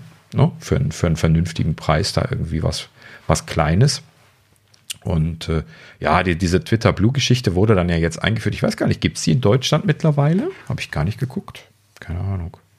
Muss ich mich mal nochmal schlau machen. Ja, jetzt gerade macht es keinen Sinn, sich schlau zu machen. Ähm, wird sich sowieso jetzt sehr schnell ändern. Aber prinzipiell äh, scheint auf jeden Fall da jetzt was zu passieren. So, dann haben sich natürlich gleich so auf, äh, so wie sich äh, alle natürlich gleich aufgeregt haben. Ne? Also der, der, äh, äh, also sie haben natürlich noch viel mehr gejammert, als äh, damals äh, die ne, Gerüchte aufgekommen waren, dass Elon oder die, die Aussage von ihm aufgekommen war, dass sie äh, dass er, dass er Twitter kaufen wolle. Und jetzt haben manche Leute natürlich dann tatsächlich Nägel mit Köpfen gemacht. Hier ne, Steve Thornton Smith, was ich eben schon mal angesprochen hatte, einer von äh, ne, so ein, ein, quasi einer der Entwickler, die so äh, für mich so ein bisschen spannend zu folgen waren, weil er halt eben auch immer wieder mal irgendwelche Geheimnisse aus Betas rausgepuppelt hat und so. Deswegen bin ich ihm lange Jahre gefolgt auf Twitter und äh, der hatte halt eben äh, äh, zum Beispiel angekündigt, irgendwie Twitter zu verlassen, wenn Elon das kauft. Und er hat sogar kommentarlos, ich habe keinen Kommentar von ihm gesehen, plötzlich war er einfach weg und sein Account war gelöscht. Er hat noch nicht mal seine, seine alten Tweets stehen lassen, er hat alles gelöscht. Ja, okay, und, also, und, hat er damals gesagt, warum er das dann macht, wenn Elon kauft? Nee, äh, konnte ich mich auch nicht dran erinnern, dass er das damals, äh, äh dass ich das damals gelesen habe. Ich habe jetzt nur im Nachhinein irgendwie gelesen, dass er das äh, gesagt hätte. Es war an mir okay. vorbeigegangen. Deswegen war ich auch etwas irritiert, als ich das gesehen habe. Und dann, äh, also ich hätte ja dann zumindest nicht sofort meinen Account gelöscht, sondern dann so, ich bin weg hier. Äh, als letztes Mal noch einen, einen, Monat stehen gelassen, wenn ich mehrere tausend Abonnenten hätte. Ja, und Steve hat, glaube ich, sogar zigtausend Abonnenten gehabt. Also eher, wahrscheinlich vielleicht sogar noch mehr. Ich habe lange nicht mehr drauf geguckt gehabt, jetzt ist er ja gelöscht. ähm, äh, ja, aber ist schon ein bisschen traurig, dass er sich da so, so schnell von dann gemacht hat. Vor allen Dingen, ähm, und das ist halt eben jetzt auch weiterhin der Zwiespalt, was man auch in der Community da sehr stark gehört hat. Die einen Leute sind sehr negativ äh, weiterhin aufgelegt, die anderen äh, vorsichtig positiv. Und, dazu zähle ich mich ja zum Beispiel auch. Ne? Ich, ich weiß, dass ich niemals unter Elon arbeiten würde und äh, wahrscheinlich äh, würde ich jetzt auch bei Twitter nicht mehr arbeiten wollen, aber äh, weil er halt eben so ein Sklaventreiber ist. Ne? Da gab es jetzt auch schon wieder so die ersten Gerüchte, dass er irgendwie ne, diesem Team, was sich um diese blauen Häkchen kümmert, irgendwie eine Woche gegeben hat, um äh, irgendwas zu implementieren. Äh, und wenn sie das nicht schaffen, werden sie alle gefeuert. So, das ist wohl irgendwie seine Aussage gewesen. Ähm, ja, er geht da halt eben jetzt mit Druck rein ne? und in, in eine Wir tun nichts äh, äh, Gesellschaft in dieser Firma. Kann natürlich schon sein, dass das notwendig ist. Ne? Also deswegen muss man das alles jetzt mit ein bisschen Vorsicht genießen. Ähm, ja, aber es ist natürlich auch wieder klassischer Elon. Ne? Es muss alles schnell sein, alles Druck. Ne? Äh, äh, das, also die, die Leute dürfen kein Leben haben, hat man manchmal so ein bisschen was den Eindruck. Ja, das ist natürlich ähm, auch nicht richtig, aber jetzt einfach mal offen bleiben und abwarten, wie sich der Dienst in welche Richtung er sich entwickelt. Ähm, bisher war er ja wirklich auch nicht schlecht, ähm, über Infos zu bekommen. Von daher, ich schaue mir das jetzt mal an und dann mal gucken, mal, genau. mal sehen. Finde ich auch, spricht einfach gar nichts dagegen. Ne? Es gibt ja bisher keine Änderungen, die wir als Nutzer irgendwie ernst zu nehmen diskutieren müssten, außer dass äh, Twitter den Besitzer geändert hat, gewechselt hat. Und äh, Twitter hat ja auch mehrfach die Geschäftsführung geändert und die sind, äh, wenn ich das jetzt mal so einschätzen dürfte, äh, sogar noch unfähiger gewesen als, als Elon jetzt, wenn man es schon so bezeichnen möchte, dass Elon unfähig sei, Ne? Die Hypothese äh, von den Kritik Kritikern übernehme ich da jetzt mal. Ne? Ähm, und sogar dann würde ich behaupten, ist Elon immer noch deutlich besser als alle anderen CEOs, die es äh, in der letzten Zeit gegeben hat. Jack, äh, ne? Gründer Jack äh, inklusive, weil er hat ja auch äh, nachher nicht mehr gepusht. Ist er dann. Gab es von ihm eigentlich eine, eine Info oder ein Statement nach der Übernahme. Ja, er hat ja da wohl äh, versucht zu vermitteln. Es gab da irgendwie jetzt in den letzten Tagen hier und da so Screenshots, wo man irgendwie gesehen hat, dass äh, hier äh, ähm, Jack mit Elon irgendwie gesprochen hatte. Das ist irgendwie dann in die für die anstehende Gerichtsverhandlung irgendwie als Eingabe gewesen, der Screenshot. Und äh, da hat äh, äh, ne, Elon und Jack sich unterhalten und äh, sie, sie, äh, Jack hat da irgendwie einen, äh, eine Videotelco zwischen Parag Agrawal, Jack und Elon vermittelt und der hat dann wohl auch stattgefunden und das endete dann mit dem Kommentar, jetzt wissen wir zumindest, dass ihr nicht zusammen könnt. Und das war dann das, was sie da äh, gezeigt hatten. Ja, also, okay. also dass er gehen wird, das war schon klar. Das war auch, wenn man nur Elons Twitter-Feed gelesen hat, schon klar, weil er hatte das nämlich auch deutlich kundgetan vor einiger Zeit, dass er sehr unzufrieden mit dem, ja, mit dem Agrawal ist. Ja. ja. und dementsprechend hat er ihn dann auch gleich rausgeworfen. Äh, ist natürlich klar, wenn, wenn du mit solchen Leuten nicht kannst, was auch immer da jetzt der Hintergrund war, das wissen wir natürlich nicht, ähm, dann äh, ja, muss er dich davon trennen. Erst recht, wenn du gerade so einen Laden übernommen hast. Ne? Ja. Und Elon scheint da jetzt als äh, zumindest Interim-CEO reingegangen zu sein. Ne? Also momentan äh, ist das quasi seine, seine Haupttätigkeit, hat man den Eindruck, weil er nämlich jetzt seit Tagen nichts anderes am Twittern ist. Hm. Ne? Ja, gut, wird er wohl eingeplant haben. Gerade wenn er dann auch die ganzen äh, Engineers von Tesla und so mitgebracht hat. Klar, der hat ja richtig Geld investiert. Also. Ja, genau. Macht er nicht umsonst machen. Richtig. Tja, so viel dazu.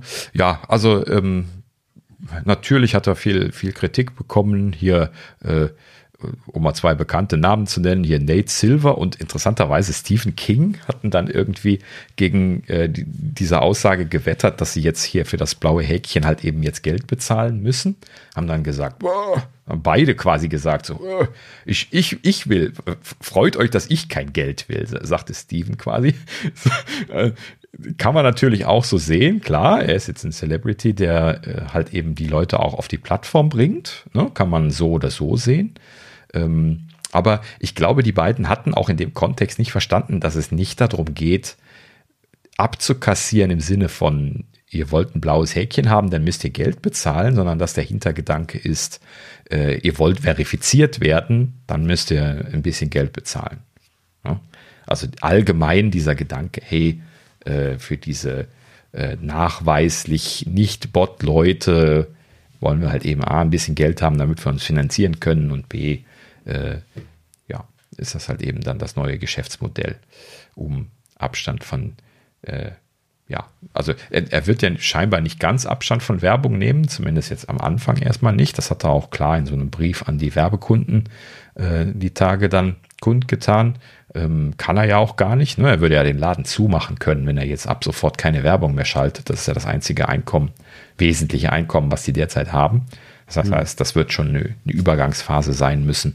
Und äh, ja, das wird auch genau der spannende Zeitpunkt jetzt sein. Ne? Also was macht er, was, was passiert jetzt, äh, was, was wird geändert, wie, wie, wie wird das jetzt angegangen. Aber bei Elon kann man halt eben auch sicher sein, dass er wenn er sowas jetzt angeht, dann halt eben jetzt nicht einen Fünfjahresplan macht, sondern einen Fünf-Wochen-Plan. Ne? Oder fünf Monate. Ne? Er sagt fünf Wochen und es kommen dann fünf Monate raus. Das ist dann Elon-Zeit, wie man immer sagt. Ne? Ähm, aber ja, er hat halt eben immer sehr ambitionierte Pläne und pusht die halt eben aber auch unglaublich intensiv und äh, das ist halt eben genau der Punkt, wo man dann natürlich drüber diskutieren kann, ne, ob das jetzt dann für die Mitarbeiter gut oder schlecht ist, aber er bringt natürlich auch die Dinge voran. Das muss man dann an der, an der Stelle ja. ganz klar sagen. Also es hat auf jeden Fall Potenzial für eine neue, neue Rausschmeißer-Serie. ja, ich vermute, dass, äh, dass Elon da noch ein, das ein oder andere Mal drin auftauchen wird. ja, genau. Er ist und bleibt halt eben ein kontroverses Kerlchen. Ne? Ja, gut. Hat aber auch schon viele tolle Sachen gemacht. Ne? Ja, definitiv. Also, wenn ich dran nachde drüber nachdenke, ne, also äh, eine Sache hätten ja viele Leute schon äh, irgendwie gesagt, ne, hey, ich habe äh, meinen Anteil getan, aber ne, erst PayPal gegründet, elektronische Zahlungsdienstleistungen ans Laufen gebracht, ne, dann äh, E-Autos gemacht, äh, dann Raketen gemacht, alles erfolgreich, ne? Und äh, Dann äh, ne, Starlink alleine wäre schon ein wahnsinniger Erfolg. Ne? Okay, da wird auch viel drüber geschimpft, aber das ist halt eben auch ne, dieses Internet überall, was halt eben letzten Endes eine sehr vielversprechende Geschichte ist.